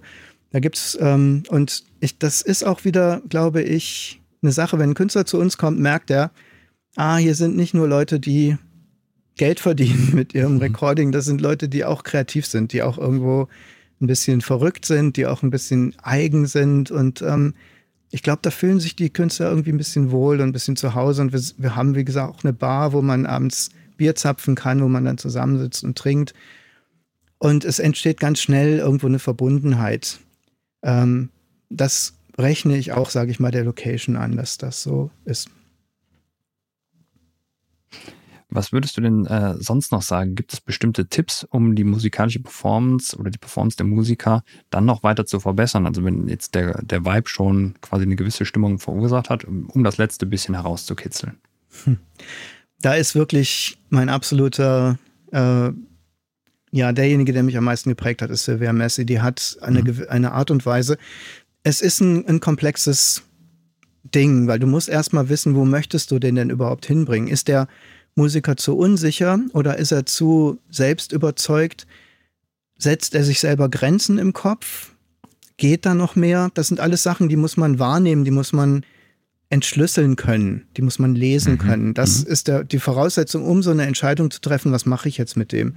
Sylvia hat zum Beispiel mal jemanden dreimal ums Schloss laufen lassen weil der nicht so gesungen hat, wie sie wollte. Und der war hinterher so angepisst und hat irgendwie war richtig sauer.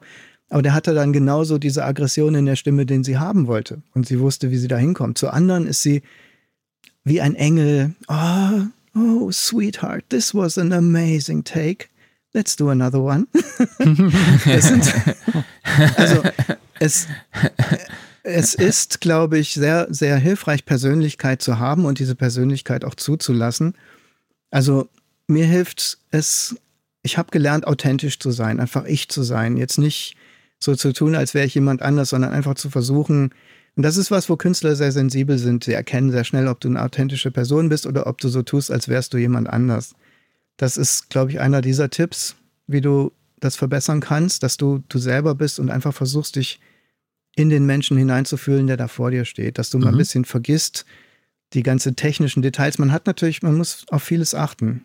Aber deswegen gibt es ja auch Engineer und Produzent im, im guten Fall. Das sind ja auch zwei unterschiedliche Aufgabenbereiche. Ich denke, ein Produzent hat immer mehr diesen, den Musiker, den Menschen im Fokus. Der Engineer hat immer mehr die Technik im Fokus. Heute ist es oft so, dass man beides machen muss.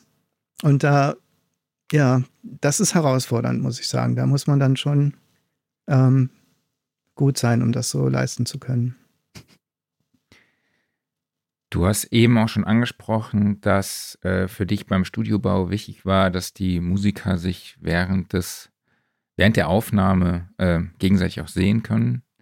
Ähm, das macht ja vor allem Sinn bei einer Live-Aufnahme im Studio. Ist das die Art und Weise, wie du grundsätzlich arbeitest oder arbeitest du auch dann mal im Overdub-Verfahren?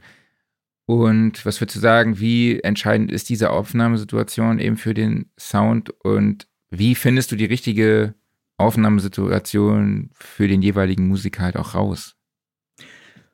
Ja, also es ist ja, die Castle Studios sind die, die siebten Studios, die ich gemacht habe. Und ich habe das immer vermisst, dass es eine Möglichkeit gibt, für die Leute zusammen zu spielen und trotzdem getrennte Sounds zu haben. Warum ich das denke, ist, dass ähm, für einen Künstler ist es normal, als Band, wenn er als Band performt, äh, in einem Bandsetting zu spielen. Das ist das, wie sie die Konzerte machen, das ist, wie sie auftreten. Und ähm, da spielen sie anders. Sie, sie reagieren aufeinander. Ähm, es gibt ein ganz interessantes Buch, Empfehlung Your Brain on Music. Da haben die so Experimente gemacht, wenn zwei Musiker lange zusammengespielt haben, wie, sehr, wie die sogar ein bisschen ahnen, was der andere jetzt machen wird, ohne das vorher mhm. zu wissen. Also da passiert was. Und deswegen war, äh, habe ich das auch, das Studio vorher in Google SketchUp ähm, reingezeichnet und dort eben mit den Positionen der Fenster gespielt, mit einer VR-Brille dann durchgelaufen und geguckt, okay, wie, wie ist das? Können die einander sehen? Können die miteinander kommunizieren durch Blickkontakt? Und es ist interessant, vor allem der Drummer, der ist ja, ähm, es ist wie so ein optischer Groove, den er darüber bringt, wenn, wenn jemand, äh, ein Bassist und der Drummer zum Beispiel, wenn die sich sehen können, spielen die ganz anders zusammen. Und ähm, so trifft es auch für andere zu. Aber das war so ein bisschen der Hauptgrund, warum wir diese, diese drei Räume so gebaut haben, dass die Leute sich gegenseitig sehen können. Wie ich dafür die Leute aussuche, kann ich schlecht sagen. Es ist einfach, ähm, bei den meisten, die eben viel aus dem Live-Setting kommen, funktioniert Bei Leuten, die äh, als Einzelkünstler unterwegs sind, die dann Studiomusiker haben, natürlich ist ein anderes Setting. Da muss, da ist das nicht so entscheidend, mhm. obwohl es dort auch schon mal schöner ist. Also gerade Schlagzeuger und Bassisten, wenn die sich sehen können, das, das funktioniert auch bei Studiomusikanten, dass da noch ein bisschen was passiert. Ne, noch eine ein, äh, Sache, kleine Geschichte. Wir hatten im Prinzip ähm, die Zöllner mal da gehabt, die hatten ein Crowdfunding gemacht und haben Publikum mit ins Studio gebracht.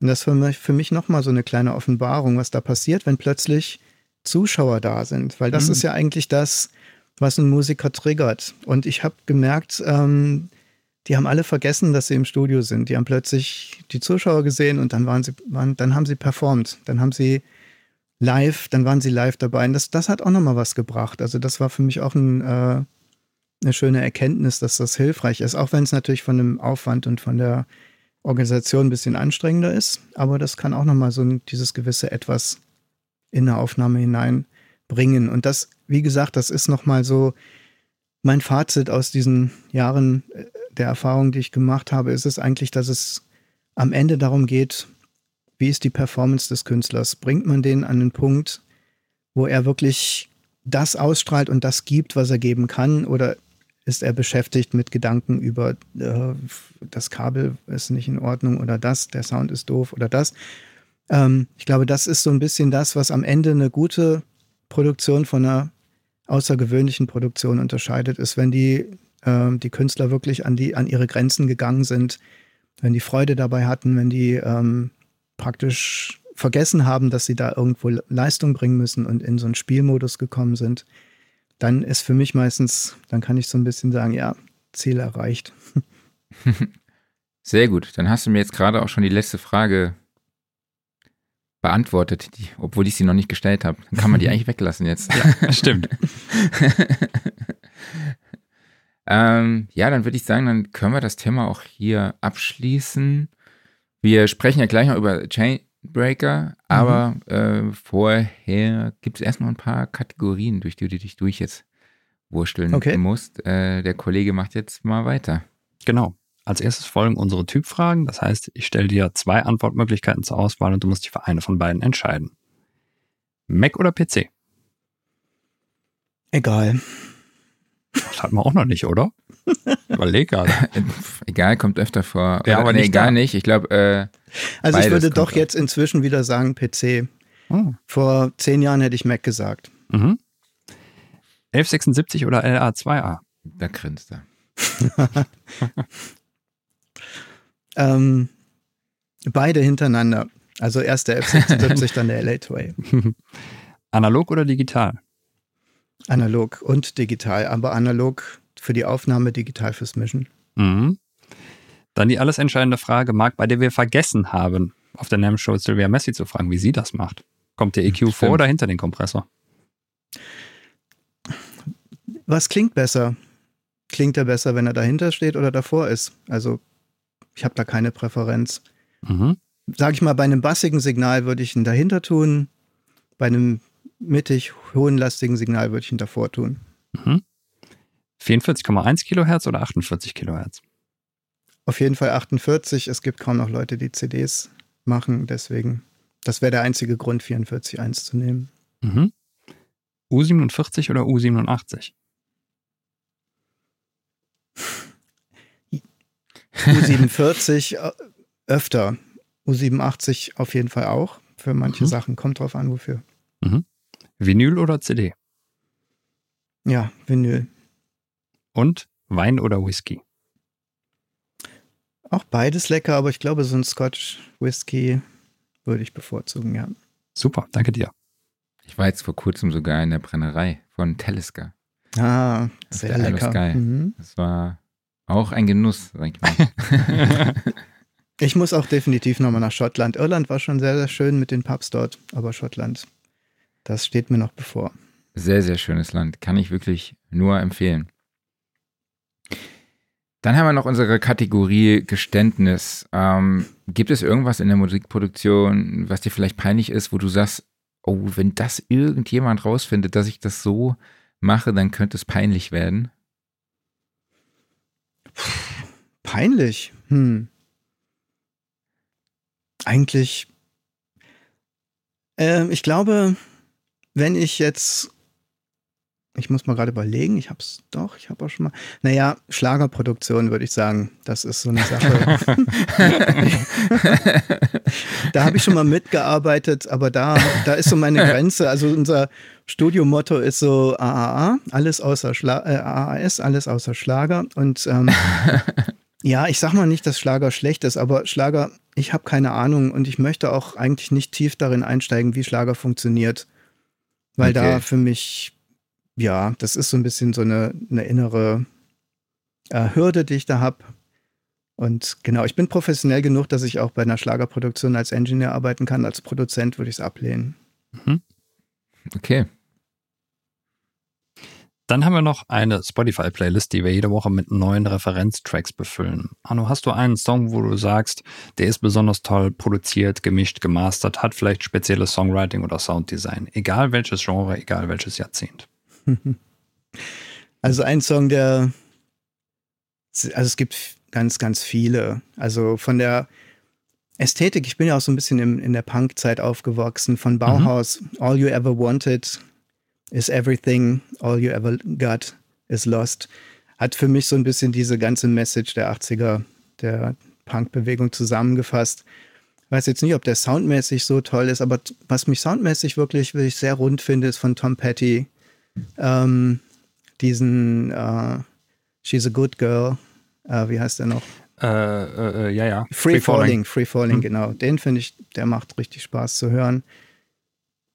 Wenn ich mich entscheiden muss, dann ist das jetzt der, der mir einfällt. Ja, es gibt The Kills zum Beispiel hatte auch eine, eine schöne Ästhetik, Blood, Sweat and Tears, Motown, also ganz viele Sachen, die mich geprägt haben. Ähm, genau. Super, alles klar. Marc, was hast du dabei? Also letzte Woche kam die neue Purple Disco Machine Single raus. Äh, der Titel lautet Bad Company. Und der hat so diesen übelsten XLF-Sound. Ich weiß nicht, ob ihr die Single schon gehört habt. Noch nicht, nee. Deshalb nehme ich heute nicht den Track rein, sondern Harold Faltermeyers XLF aus dem Jahre 1984, bekannt natürlich durch den Soundtrack des Films Beverly Hills Cop Ja. mit Eddie Murphy und auch Jonathan Banks, also in jungen Jahren, äh, den viele vielleicht aus Breaking Bad und Better Call Saul als Mike kennen. Ähm, ja, ich, ne, der Song, der setzt mir einfach so diese 80er Jahre Brille auf und ich sehe die Welt nur noch im NTSC und Super 8 Format. Ich weiß nicht, ob ihr das auch kennt, dass wenn ihr so an diese Zeit zurückdenkt, dann sieht man das alles so in diesem Format, am besten auch noch, noch auf so einem Röhrenfernseher mit leichtem Flimmern. Und ja, der Song ist natürlich echt, also ich finde ihn große Klasse. Ich hatte mal vor Jahren, ich glaube in 2015 sogar ein How to Synth gemacht auf der Keyboard-Seite, wo ich den Track danach produziert habe. Ach cool. Ich habe mal so ein bisschen recherchiert äh, damals. Da war der, ja, der Lied stammt aus einem Jupiter 8 von Roland. Dann Modular war der Basssound, genauso wie, ich glaube, gedoppelt mit dem Oberheim OB8. Dann Yamaha DX7 war für diese Marimba-Sounds zuständig. Dann die Lindrums waren im Einsatz, genauso wie der Roland TA808. Ja, ist ein, meiner Meinung nach, einer der, der 80s-Tracks überhaupt. So, ne, so ein Soundtrack der 80er, dann gehört der auf jeden Fall auf, auf die Liste. Absolut. Ich glaube, Beverly Hills Cop ist auch einer der Filme, wo das Team am meisten gespielt wird. Oder es kommt wirklich alle zwei Minuten läuft. ich glaube auch. Ne? es, es, es, prägt den Film auf jeden Fall. Mhm. Ich weiß nicht, was, was, was mehr im, in Erinnerung bleibt, der Film oder der Track halt. Ja. Ja, stimmt. Klaus, so, was hast du dabei? Ich habe diese Woche mal David Guetta mitgebracht. Den haben wir noch überhaupt nicht gehabt. Und ja, man muss ja schon sagen, David mhm. Guetta hat in den letzten, sagen wir mal, grob 15 Jahren dermaßen viele Hits abgeliefert. Äh, kann man ja schon fast gar nicht mehr zählen. Ähm, Titanium ist es geworden, weil es ist vielleicht auch, ist es ein bekannter Song? Ich weiß es nicht genau. Wir sind allerdings mittlerweile bei über 1,3 Milliarden Streams allein nur auf Spotify. Ist aus dem Jahre 2011, aus dem Album Nothing But the Beat. Und ich finde, der Song, der ist so ein bisschen, der repräsentiert perfekt so diesen Übergang von seiner Hausphase, die er in den 90ern noch hatte, zur Popphase, die dann eigentlich kam. Und es ist so diese Melange aus, ja, Pop mit Dance-Vibe. Und du hast immer so diesen Aufbau. Am Anfang immer nur das Gitarrenriff und dann halt darüber Sias sehr spezielle Stimme. Und es steigert sich alles immer mehr und wird immer hymnischer und dann droppt es halt so am Ende des Refrains und du hast dann da deinen kurzen Dance-Part und es geht wieder von vorne los. Das ist ein toller Song. Melange. Wo oh, ist das denn ausge ausgepackt? ich habe im Fremdwörterlexikon geblättert und habe gedacht, ach, heute benutze ich dieses Wort so, einmal. ich habe auch so eine Liste. Ich habe so eine Liste, wenn ich Pressemeldungen schreibe, wo ich mhm. dann so die geilsten Wörter, die attraktivsten Wörter draufschreibe, die ich dann, äh, um mal aus meinem Wording rauszukommen. Aber das kommt auf jeden Fall auf das auf die Bingo-Liste, so genauso wie Michen. Michen und so, das Michen. kommt auch alles drauf. Ähm, ja, zum Schluss ist es vor allem uns als Sound and Recording, beziehungsweise als Partner ähm, von Chainbreaker auch nochmal sehr wichtig, ähm, über das Thema zu sprechen, über die dein Projekt, wo es darum geht, ähm, ja, Menschen aus dem Iran zu unterstützen, also vor allem auch Musiker, Songwriter. Ähm, aber vielleicht erzählst du mal, worum es in dem Projekt geht und was auch das Ziel dahinter ist. Ja, das hat angefangen im letzten Jahr. Erinnert man sich vielleicht noch an diese Geschichte mit Masa Amini, wo eine iranische Frau praktisch getötet wurde, mhm.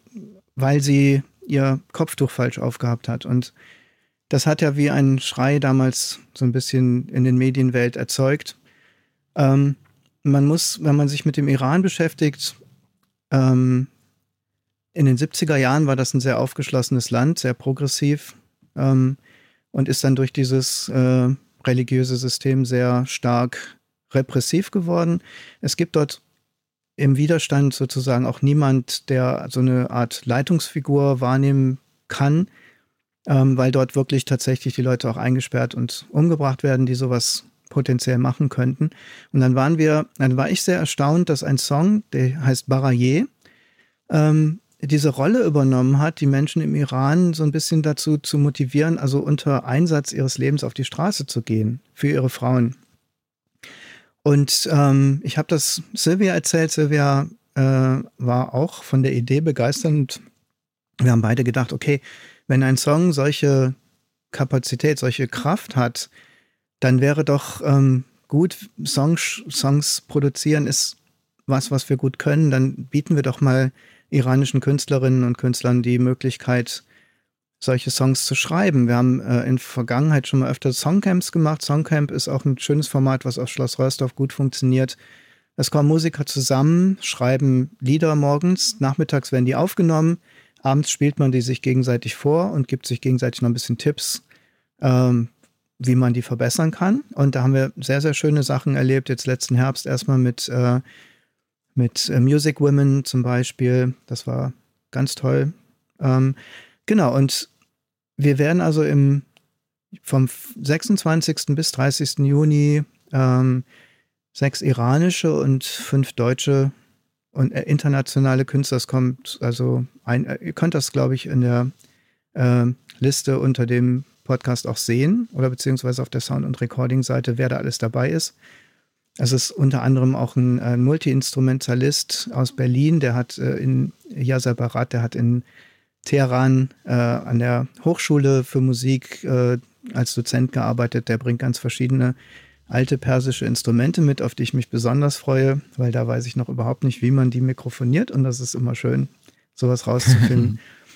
grundsätzlich ist unsere, unsere Absicht damit einfach ähm, ein bisschen auch eine Art Hoffnung den Menschen wieder zu geben im Iran, so wo auch darüber hinaus. Denn ich denke, wir sind als Menschheit an einem Punkt, und jetzt wird es ein bisschen philosophisch, aber muss sein, wo wir unsere Zukunft sich nicht mehr rein positiv darstellt. Wir haben sehr viele Sachen, wo wir Angst vor haben. Wir haben sehr viele Sachen, wo wir auch frustriert und ein bisschen hoffnungslos sind. Und ähm, wie gesagt, in den 70er Jahren, wo ich so aufgewachsen bin, da war so diese, gab es ganz viele Bewegungen, auch ganz viel Musik hat ganz viel bewegt. Auch in der Politik, auch in dem Denken von Menschen. Und ich denke, es, es wäre eine gute Sache, wenn das wieder ein bisschen mehr Fokus bekommt. Und wir wollen mit dem Chainbreaker-Projekt einfach nochmal so ein ähm, Statement machen. Es ist äh, unkommerziell, also es verdient niemand was dabei. Wir investieren auch ein bisschen in die Sache. Ich würde nochmal Leute einladen, die die Idee gut finden, nochmal zum Crowdfunding zu gehen, ein bisschen was dazu zu tun. Das äh, hilft dann, die Fahrtkosten und vielleicht auch ein bisschen Gage für die Musiker zusammenzubekommen. Grundsätzlich, wenn das funktioniert, Silvia hat Kontakte auch in die Ukraine.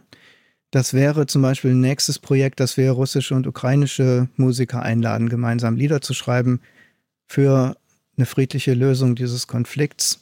Also ich glaube, dass wir uns manchmal als Menschheit unterschätzen, wie stark wir sein können, wenn wir eins sind, wenn wir zusammen sind.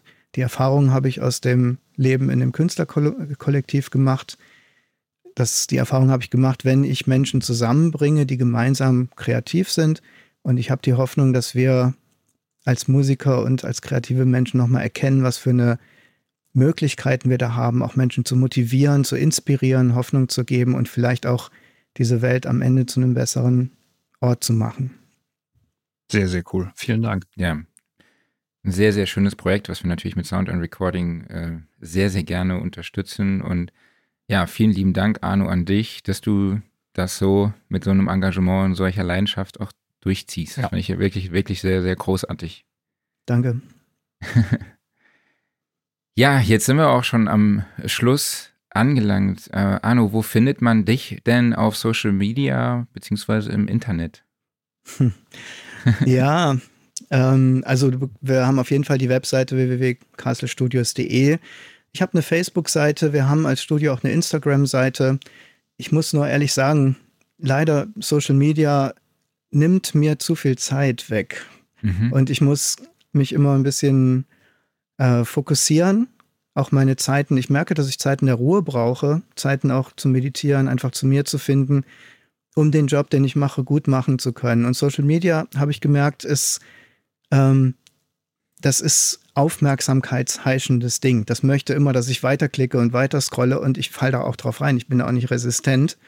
Deswegen muss ich, habe ich mich da ein bisschen von äh, abgeschottet. Wir haben aber, wie gesagt, über ähm, auf der Webseite Links zu verschiedenen Kanälen, YouTube, Instagram, Facebook. Ähm, grundsätzlich kann ich da vielleicht noch kurz anfügen, weil das, das ist für mich auch eine der Herausforderungen, mit denen wir in Zukunft zu tun haben werden. Es gibt ähm, Social Media ist ja eine Form, eine erste Stufe der künstlichen Intelligenz, die dort mit uns agiert. Und ähm, die nächste Generation der KI, da geht es nicht um unsere Aufmerksamkeit, da geht es laut Aussage eines äh, sehr bekannten Wissenschaftlers in dem Bereich um Intimität.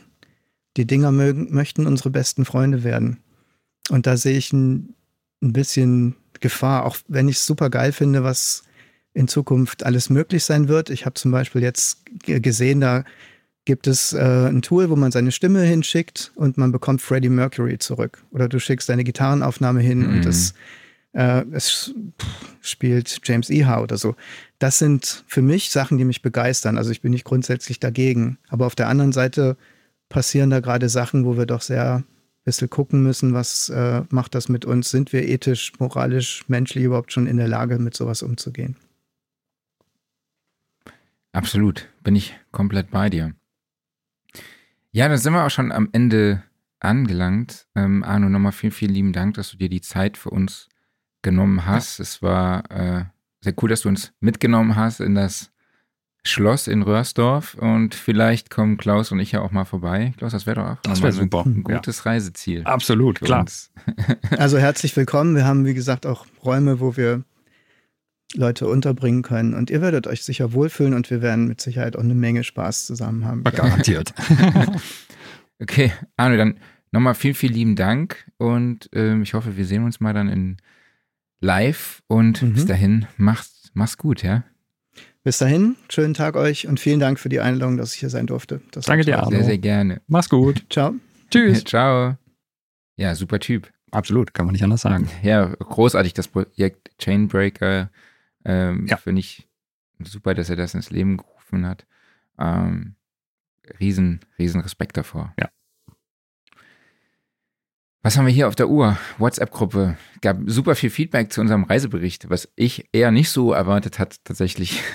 ich auch nicht, aber ich habe mich total darüber gefreut, einfach, äh, weil ich habe es ehrlich gesagt so ein bisschen innerlich gehofft. Denn als ich das jetzt nochmal zusammengeschnitten habe, da ähm, ich, ich habe natürlich dann die Reise nochmal so ein bisschen Revue passieren lassen, mich einfach an die schöne Zeit erinnert und habe dann auch gedacht, eigentlich hätte man noch viel, viel mehr aufnehmen müssen. Einfach so aus dem Nähkästchen plaudern, was wir gerade machen, was wir gerade sehen und hab dann gehofft halt, dass einfach ein paar Leute davon von unserer Begeisterung angesteckt werden können und das ein bisschen mitgenießen können und dann quasi wie so eine Reise halt, obwohl man gar nicht da ist, ja, so ein bisschen was mitnehmen kann. Und genau, also wer noch nicht reingehört hat. Ja, wer noch nicht reingehört hat, der findet die Episode natürlich überall, wo er uns sowieso schon hört. Ähm, ja, über die WhatsApp-Gruppe gab es auf jeden Fall sehr, sehr viel positives Feedback. Und äh, ich glaube, genau. das war das meiste Feedback, was wir jemals gekriegt haben, zumindest mal, wenn es positives Feedback war. es gab die eine oder andere Episode oder die eine Episode, wo es noch ein bisschen mehr Feedback gab, aber das ja. war vielleicht nicht ganz so positiv. Genau. Aber auf jeden Fall nochmal vielen Dank an euch. Genau, vielen, vielen lieben Dank an euch alle da draußen, dass ihr uns so treu seid und wir freuen uns auf jeden Fall, euch dann auch auf der Studioszene zu treffen, auf unserer genau. Studiosofa-Area. Die wird die wächst und wächst gerade. Also wir haben, werden ja da eine Live-Podcast-Situation haben, wo Klaus und ich dann auch den ganzen Tag rumhängen, vielleicht kickern war, vielleicht spielen wir Super Mario. Äh, aber da wird es, glaube ich, noch gerade, da wird es noch ein paar andere Attraktionen geben auf dieser Fläche, wo ich dann in Zukunft auch noch mal drüber sprechen kann. Im Moment ist alles noch nicht so hundertprozentig konkret, aber da sind viele, viele coole Sachen geplant. Und als nächstes steht hier auf unserer Liste der Aufreger der Woche. Hast du dich irgendwie aufgeregt? Ich habe mich aufgeregt, aber das gehört nicht hierhin. Ja, ich eigentlich auch nicht, außer dass ich auf der falschen Seite gefahren bin einmal. Ja, sowas, ne? ja, links, Linksverkehr, da musste ich mich erstmal dran gewöhnen, vor mhm. allem dann Fahrersitz rechts. Mhm. Das war am Anfang komplett Mindfucking, ne? Aber ich muss sagen, es ist wirklich alles sehr gut ausgeschildert in Schottland. Vor allem steht, steht da alles halt auf der äh, Straße und dadurch, dass dann halt alles auf der Straße steht, wusste ich halt auch, wenn ich es lesen kann, bin ich richtig und wenn es auf dem Kopf steht, bin ich halt falsch. ja, und irgendwann kam dann so dieser Moment, wo ich mhm. dachte, okay, jetzt hast du dich dran gewöhnt und mhm. dann auf einmal musste ich drehen auf einer Straße, kam dadurch dann halt über auf die gegenüberliegende Fahrbahn mhm. und bin dann einfach halt auf der falschen Seite weitergefahren. Ich dachte so die ganze Zeit so, irgendwas stimmt nicht. Mhm. Irgendwas stimmt nicht, ne? Und irgendwann sehe ich dann vor mir ein Auto auf meiner Spur, ne, das mir Ups. entgegenkommt, ne? Boah, scheiße, ne? Mhm. Herz in die Hose gerutscht, mhm. Lenkrad nach links gezogen. Boah, er muss hier erstmal einen halben Tag nochmal zurückkommen, äh, äh, klarkommen, runterkommen. Ja, das kann man vorstellen. ähm, ja, aber dann ging es über wie in Fleisch und mhm. Blut und jetzt bin ich wieder hier auf der Straße und musste erstmal gucken. Das war nicht so schlimm, wie ich gedacht habe. Ja, vor allem am Anfang dann auch mit links zu schalten, ne? Das war auch. Das äh, stimmt, ja klar, logisch. Mit mhm. der linken Hand schalten. Mhm. Gott sei Dank waren Blinker und so auf der richtigen Seite, dann muss ich mhm. mich wenigstens da nicht umgewöhnen. Stimmt, dann kann ich drüber nachgedacht. Ja klar, den, den Knüppel hast du ja auch woanders. Ja, dann Irre. Das, war schon irgendwie. Ja. Das war auf jeden Fall mein Aufreger der Woche. Und mein Workflow der Woche war dann halt einfach nichts machen, ne? abschalten. das ist ein sehr, sehr guter Workflow. Haben wir auch schon mehrfach drüber gesprochen. Genau. Und du hast du was am Start? Nein, nichts. Du hast auch nichts. Äh, Offline-Modus? Hast du da was? Genau. So, ich bin ja ein alter Anime-Fan und ich habe mal angefangen, ich, ich habe irgendwie gedacht, ich hätte da schon drüber gesprochen, aber ich habe nachgeguckt, anscheinend habe ich es noch nicht erzählt. Ich habe mal angefangen, Makros zu gucken. Eine alte Sci-Fi-Anime-Serie, wozu es mittlerweile, ja, es gibt mehrere Serien mittlerweile unter dem Titel, aber die Originalserie ist von Anfang der 80er und ist mittlerweile leider sehr, sehr schwierig zu gucken. Also ich glaube, man kann sie so ohne weiteres über Amazon in äh, USA gucken, aber es gibt jetzt keinen großen Streamingdienst hier, der das anbietet. Glücklicherweise hat irgendjemand die komplette Serie auf YouTube hochgeladen, dann auf Japanisch mit englischen Untertiteln. Ist aber auch die Frage, wie lange sie dann noch sein wird. Und die Serie ist insofern speziell. Also klar, wer so Sci-Fi-Action mit großen Mechas mag, für den ist es sowieso schon was. Aber es ist auch sehr viel so, ja, ich sag mal, ähm, bisschen Herzschmerz dabei und Musik vor allen Dingen. Das ist wohl, soll wohl in den späteren Serien noch mehr in den Vordergrund rücken, aber man hat irgendwie sehr viel so mit, äh, mit Gesangsperformances drin und irgendwie wie dadurch, das ist auch in der Story drin, wie Musik halt die Menschen berührt in einer Kriegssituation. Ist eine tolle Serie, macht viel Spaß bisher. Okay, ja. Ich habe ja schon gesagt, mein Offline-Modus war abschalten, aber ich habe tatsächlich einmal für ungefähr eine halbe Stunde in die Folge Inside Man reingeschaut, die ich echt sehr, sehr gut fand. Sie hat mich auf jeden Fall direkt mitgenommen, weil schon am Anfang die Charaktere sehr sympathisch sind. Es sind sehr, sehr interessante Charaktere dabei. Es geht darum, dass eine Journalistin äh, Rätsel löst und ihr dabei ein verurteilter amerikanischer Serienmörder hilft. Mhm. Also, oder Mörder hilft, äh, sitzt im Knast und sie besucht ihn und stellt ihm Fragen und er versucht dann quasi die, wie sagt man, die Denkweise eines Kriminellen äh, eben zu erklären. Mhm und versucht ihr dann damit eben zu helfen mit Tipps und Tricks. und es passieren halt einfach so viele zufällige Sachen, wo du dann denkst, wie, wie kann das jetzt passieren? So, also deshalb entstehen auch, steht also so eine krasse Wendung in der Serie, direkt schon innerhalb von den ersten 20 Minuten denkst du, hä, wie kann das jetzt so krass sich wandeln, diese mega herzliche Stimmung in so einen übelsten, düsten, düsteren Thriller, ja. Und mhm. ich habe ein bisschen recherchiert und beim Movie Pilot steht tatsächlich die offiziell dümmste Netflix-Serie des Jahres ist Inside Man. Okay. Ich will meinen Fernseher bewerfen. Aber ich muss trotzdem weiterschauen. Mhm. Und ich denke, das beruht halt einfach darauf, weil es halt eben solche Situationen gibt, wo es so krasse Zufälle gibt, wo mhm. man dann, glaube ich, wo man dann einfach denkt, wie kann jetzt aus diesem Zufall mhm sowas entstehen. Also so diese Konsequenz. Also ich will jetzt, ich versuche gerade das Ganze so zu umschreiben, ja. was mir echt mega schwer fällt, ohne irgendwie zu spoilern. Man muss es einfach mal sehen. Und ich finde, wenn ihr 20 Minuten davon gesehen habt, dann wisst ihr, von was ich einfach rede. Alles klar.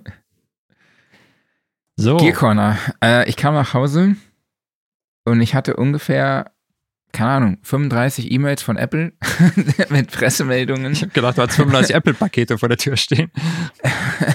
nee, nicht ganz. Irgendwie mit iOS Watch 10, äh, dann Brille, Apple ähm, Mac Studio, Apple Mac Pro mit M2, Apple 5 Zoll, MacBook Air, neues iPad Air, äh, ich glaube, irgendwelche neue iOS-Versionen mit noch mehr KI und Gedöns und aber du gibst uns jetzt so eine kleine Übersicht, was da so wirklich los war, ne? Genau, ich als der große Apple-Fanboy. Aber äh, ich glaube, wir können das Ganze abkürzen, weil es sind ja, es sind eine Menge neue Sachen erschienen, aber die interessantesten Sachen dürften sicherlich sein, einmal der Mac Pro, der jetzt endlich dann da ist und ja, die Brille Vision Pro. Mit M2 Ultra. Genau, also es gibt einen neuen Prozessor, der jetzt auch im neuen Mac Studio drin ist. Und jetzt ist natürlich das Tolle, man kann wieder auf die Apple-Seite gehen und sich einen Mac Pro zusammen konfigurieren. Und ja, hast du gemacht? Ja, das ist natürlich doof. Du kommst nicht mehr an die Preise von den Intel Macs ran. Also der Einstieg ist nicht billiger, aber du kannst halt nicht mehr so schön hoch konfigurieren. Und das ist natürlich langweilig. Also, das macht man natürlich jetzt live. So, lieber Marc, was hättest du denn lieber gerne? Einen Tower oder ein Rack? Ein Tower. Okay, Tower. Also beim Gehäuse hat sich nichts geändert. Das ist immer noch die Käsereibe und das Rack, das gab es ja vorher auch schon. So, der Tower okay. äh, ist sogar billiger als das Rack, nämlich das Rack kostet mal eben 700 Ach, Euro mehr. Ja. Hm? Dann nehmen wir das Rack. Dann nehmen wir das Rack. Um. Da können wir allerdings nicht die Rollen drunter packen, ne? weil Rollen für 500 Euro, äh, gleichen Preise wie bei der Intel-Version, äh, sind sehr wichtig. Ne? Aber nehmen wir das Rack. Wir sind ja im Studio. Wie wichtig so. sind die fürs Klangergebnis? Müssen wir mal einen Soundcheck machen. Ja, also guck mal, du kannst den Tower ja durch die Gegend rollen. Dadurch können sich die Reflexionen im Raum ändern. Ne? Das ist schon, muss man berücksichtigen. Ja. So, also wir haben jetzt hier die Minimalausstattung, die da besteht aus einem M2 Ultra mit 24 Core CPU, 60 Core GPU und 32 Core Neural Engine. Dazu 64 GB Arbeitsspeicher, 1 TB SSD und eine Maus ist dabei, ja, und eine Tastatur. Kostet 9000 Euro. Ja.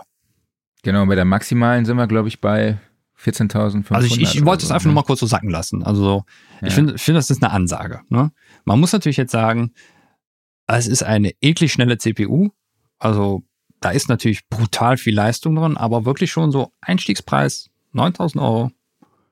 Das ist schon nicht schlecht, weil, also du willst zumindest auf jeden Fall mal eine 2 Terabyte SSD da reinpacken. Also ich glaube weniger, also 1 Terabyte, nee. Ne? Komm, mhm. machen, machen wir mal eine 2 Terabyte SSD rein, kostet 460 Euro mehr, sind wir also bei 9460. So, äh, was hattest du gerade gesagt? Was wolltest du? Äh, du wolltest einfach direkt auf maximal gehen, oder? Ich habe irgendwo gelesen in diesem Internet, dass die maximale Ausreizung 14.478 Euro kostet. Würde ich auch mal behaupten. Also, weil wenn wir nämlich jetzt äh, den Chip upgraden, dann kriegen wir keinen schnelleren Prozessor mehr, sondern nur mehr GPU-Cores. Also wir gehen von 60 GPU-Cores auf 76 GPU-Cores hin. Ob das für Audio irgendeinen Sinn macht, ich behaupte mal nein, sondern das ist wahrscheinlich nur für Video relevant, macht aber nichts, denn es kostet 1150 Euro mehr. Also rein damit. Dann gehen wir von 64 Gigabyte Arbeitsspeicher auf 192. Das ist der Maximalausbau. Ist deutlich weniger, als bei den Intels möglich war, aber bei den M1 wird ja, oder M2 wird ja auch das, das, äh, der, der Arbeitsspeicher irgendwie anders gemacht, getan. Also, das wird schon reichen. Kostet nochmal 1850 Euro mehr und 2 Terabyte SSD ist ja langweilig. Wir nehmen 8 Terabyte, kostet nochmal 2000 Euro mehr. So. Ja, Trackpad und Magic Mouse sparen wir uns jetzt hier mal. Software brauchen wir auch nicht. Jetzt sind wir rein von der Hardware bei 14.519 Euro für unseren Mac Pro. Sind wir da glücklich mit? Ich bin glücklich damit. Ja.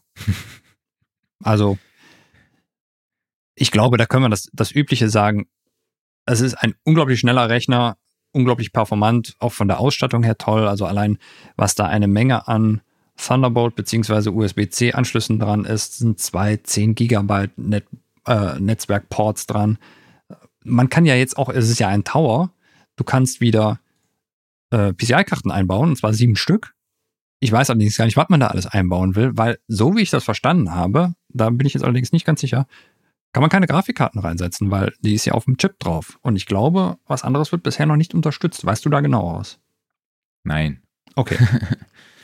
kann ich absolut nichts dazu sagen. Wie gesagt, gefährliches Halbwissen. Also normalerweise hätte ich jetzt gedacht, so in so eine Kiste packst du halt mindestens zwei Grafikkarten rein. Aber die sind ja nicht nötig und dann ist halt tatsächlich die Frage, wenn Apple die auch nicht unterstützen möchte, aber gefährliches Halbwissen. Ja, was packt man dann da sonst noch rein? Eine UAD. Oder vielleicht sonst noch irgendwelche Videocards und sowas. Aber sieben ist schon eine Menge. Mal schauen. Ja. Ob es den Preis wert ist, muss jeder selber wissen. Mhm. Genau. Und dann gibt es natürlich jetzt noch neu also gibt es noch nicht, kommt nächstes Jahr, auch erstmal in den USA und dann später in den Rest der Welt. Vision Pro, die 3D-Brille. Also 3D-Brille ist eigentlich auch schon, nee, 3D-Brille ist nicht das richtige Wort dafür. Ne? Es ist, es ist nämlich. VR. Ja, äh, VR-Brille, richtig. Allerdings, es setzt nicht wirklich auf VR, sondern es setzt mehr auf Augmented Reality. Das heißt, du guckst immer die ganze Zeit durch. Es wird es werden Dinge in, deinen, in den Raum hinein projiziert. Es wird ein speziell angepasstes Betriebssystem dafür geben. Und das Allerwichtigste, was ja auch so im Vergleich ist, es ist ein eigener Rechner. Also du schließt diese Brille nicht an einen Rechner an, wie man das sonst mit den ganzen Brillen macht, sondern da ist schon ein M2 in der Brille drin. Und die ist dann komplett autark. Also du hast nur ein Kabel an der Brille dran, was an einen externen Akku führt. Und den hast du dann in der Hosentasche. Und damit läuft die Brille dann zwei Stunden. Das ist Wahrscheinlich defaultmäßig ein bisschen wenig Zeit, aber ich kann mir vorstellen, da gibt es auch größere Akkus für, beziehungsweise du kannst sie auch einfach ans Netz hängen. Und ja, aber es ist dann ein komplett autarker Rechner. Und das Faszinierende ist auch, dass er komplett ohne Controller auskommt. Also nur über Gestensteuerung, über Augensteuerung, wahrscheinlich über Sprachsteuerung kannst du dann dieses komplette System bedienen. Und wie das alles funktionieren soll, das werden wir dann frühestens nächstes Jahr erleben. Aber ich muss sagen, das finde ich ein wirklich spannendes Projekt. Wir sind hier preislich in Regionen von dreieinhalbtausend Dollar, da geht's los. Aber ich muss sagen, den Preis wiederum finde ich gerechtfertigt, weil da steckt so viel brutale Technik drin. Und wenn das auch mhm. wirklich alles so klappen sollte, wie sie sich das vorstellen, also das halt wirklich das als, ich meine, kann man sich immer, kann man immer sagen, da ist ein M2 drin. Das heißt also, da ist im Endeffekt die Rechenpower von so einem MacBook Pro drin in dem Ding. Grob gesagt. Mhm. Dann ist das nicht mehr teuer, ne? weil äh, MacBook Pro kostet auch um die 3000 Dollar. So. Und dann kriegst du diese Brille noch mit dazu. Klar, vielleicht ist es nicht ganz die Rechenleistung, beziehungsweise das Betriebssystem wird auch Dinge davon übernehmen, aber wir werden dann da wahrscheinlich auch wieder neue Möglichkeiten bekommen. Ob sowas dann wirklich relevant ist oder interessant ist und gut funktioniert, das werden wir dann alles sehen. Aber irgendwie finde ich das deutlich spannender als so diese ganzen Versuche so von Facebook beziehungsweise Meta. Ja, man, jeder taucht dann irgendwie in so eine eigene Welt rein, also so dieses typische VR-Klischee, sondern mehr so dieses, du hast ein Tool, was aber mehr so in deinen Alltag integriert ist, weil es ja auf Augmented Reality basiert und eben dann halt keine Zusatzhardware braucht, sondern wirklich ein autarkes System ist. Also es, ich bin da schon einigermaßen begeistert und mal gucken, was, das, was es wirklich wird und wie gut es funktioniert. Ja, vor allem auch, welche Anwendungen es dafür geben. Genau. Könnte, ne, ich glaube, in der Pressemeldung, da ist zum Beispiel auch so ein Bild von diesem 3-Day-DJing. Mhm. Also, wo dann zwei äh, Plattenspieler nebeneinander sind, mit so einem Mixer in der Mitte und du dann wahrscheinlich da äh, eine DJ-Performance halt hinlegen kannst. Wahrscheinlich gibt es auch irgendwann so eine Koch-App, wo du dann am Herd stehst und selber kochen kannst. Wo ich mir dann denke, okay, kannst du auch selber kochen, aber egal. Ja, also, ähm. also zum Beispiel dieses DJing finde ich insofern noch schwierig, weil dann wird ja was reinprojiziert, was du aber nicht anfassen kannst. Also du hast ja kein haptisches Feedback davon. Genau, es ist ja durch Gesten, ne? Genau, richtig. Und wie gut das dann ist, weiß ich nicht. Aber allein schon dadurch, dass halt Dinge in deiner Umgebung gescannt werden können, irgendwie, ja, irgendwie integriert werden können, ist spannend. Lass uns überraschen. Ja. Jo, würde ich sagen, ähm, haben wir es geschafft für heute, oder? Mhm. Auf jeden Fall. Haben wir noch irgendwas vergessen? Nee, ich glaube nicht. Also, ja, ja, dann würde ich sagen, ähm, abonniert uns überall, wo ihr sowieso schon folgt, auf YouTube, Facebook, Spotify, Apple Podcasts und Co. Immer schön Glocke setzen, damit ihr auch wisst, wenn es wieder einen sehr, sehr spannenden Beitrag des Studiosofas gibt. Ähm, auch schön bei Spotify und Apple Podcasts bewerten, natürlich nur mit fünf Sternen, damit andere Hörer durch den Algorithmus uns auch eben besser finden. Und besonders wichtig, kauft euch ein Studioszene-Ticket. Ja. Ähm, studioszene.de findet ihr alle Infos. Natürlich immer schön mit. Masterclass-Tickets sind begrenzt. Erstmal die Early Bird-Phase auf 50 insgesamt. Später sind die Masterclass-Tickets auch auf insgesamt 200 pro Tag limitiert. Ähm, und ihr könnt auch dort eure Podcast-Heroes, Klaus und mich, treffen. Eieiei, also so ein ich, Ding noch am Ich fand Ende, das so süß. Ja, ich, ich fand, das süß, süß, muss ich sagen. Aber ich fand süß, dass er geschrieben hat, äh, ich, ich freue mich so, jemand hat in der WhatsApp-Gruppe geschrieben, ich freue mich, äh, meine beiden Podcast-Heroes, Klaus und Marc, zu treffen. Ja, ich Oder bin ein bisschen rot nicht, Vielleicht meint er auch gar nicht mich und, und vielleicht meint er auch gar nicht uns. Vielleicht äh, meint er äh, jemand anders. Ja, kann, kann auch eigentlich nur so gewesen sein. Also. Eigentlich schon, ne? Ja. Naja. Judy. Dann würde ich sagen. Herr Kollege, ne? Vielen Dank an euch alle, dass ihr dabei wart. Vielen Dank an dich, Marc. Und natürlich auch vielen Dank an den lieben Arno dafür, dass er uns hier quasi virtuell mit ins, ins Schloss genommen hat. Ins, ins Studio wollte ich schon sagen, aber es ist ja, das stimmt ja beides, ne? Das ist ja das Studio im Schloss. Genau. Oh, ja, genau. Wir erheben von uns, von unserem schönen Studiosofa, denn das wird präsentiert vom Music Store in Köln, dem Paradies für Musiker.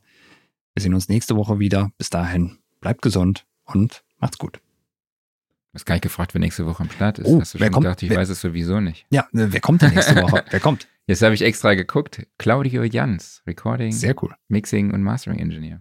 Ja, wunderbar. Dann wisst ihr Bescheid. Und nächste Woche sehen wir uns wieder. Bis dann. Ciao. Genau, bis dann. Bis dann, macht's gut. Ciao.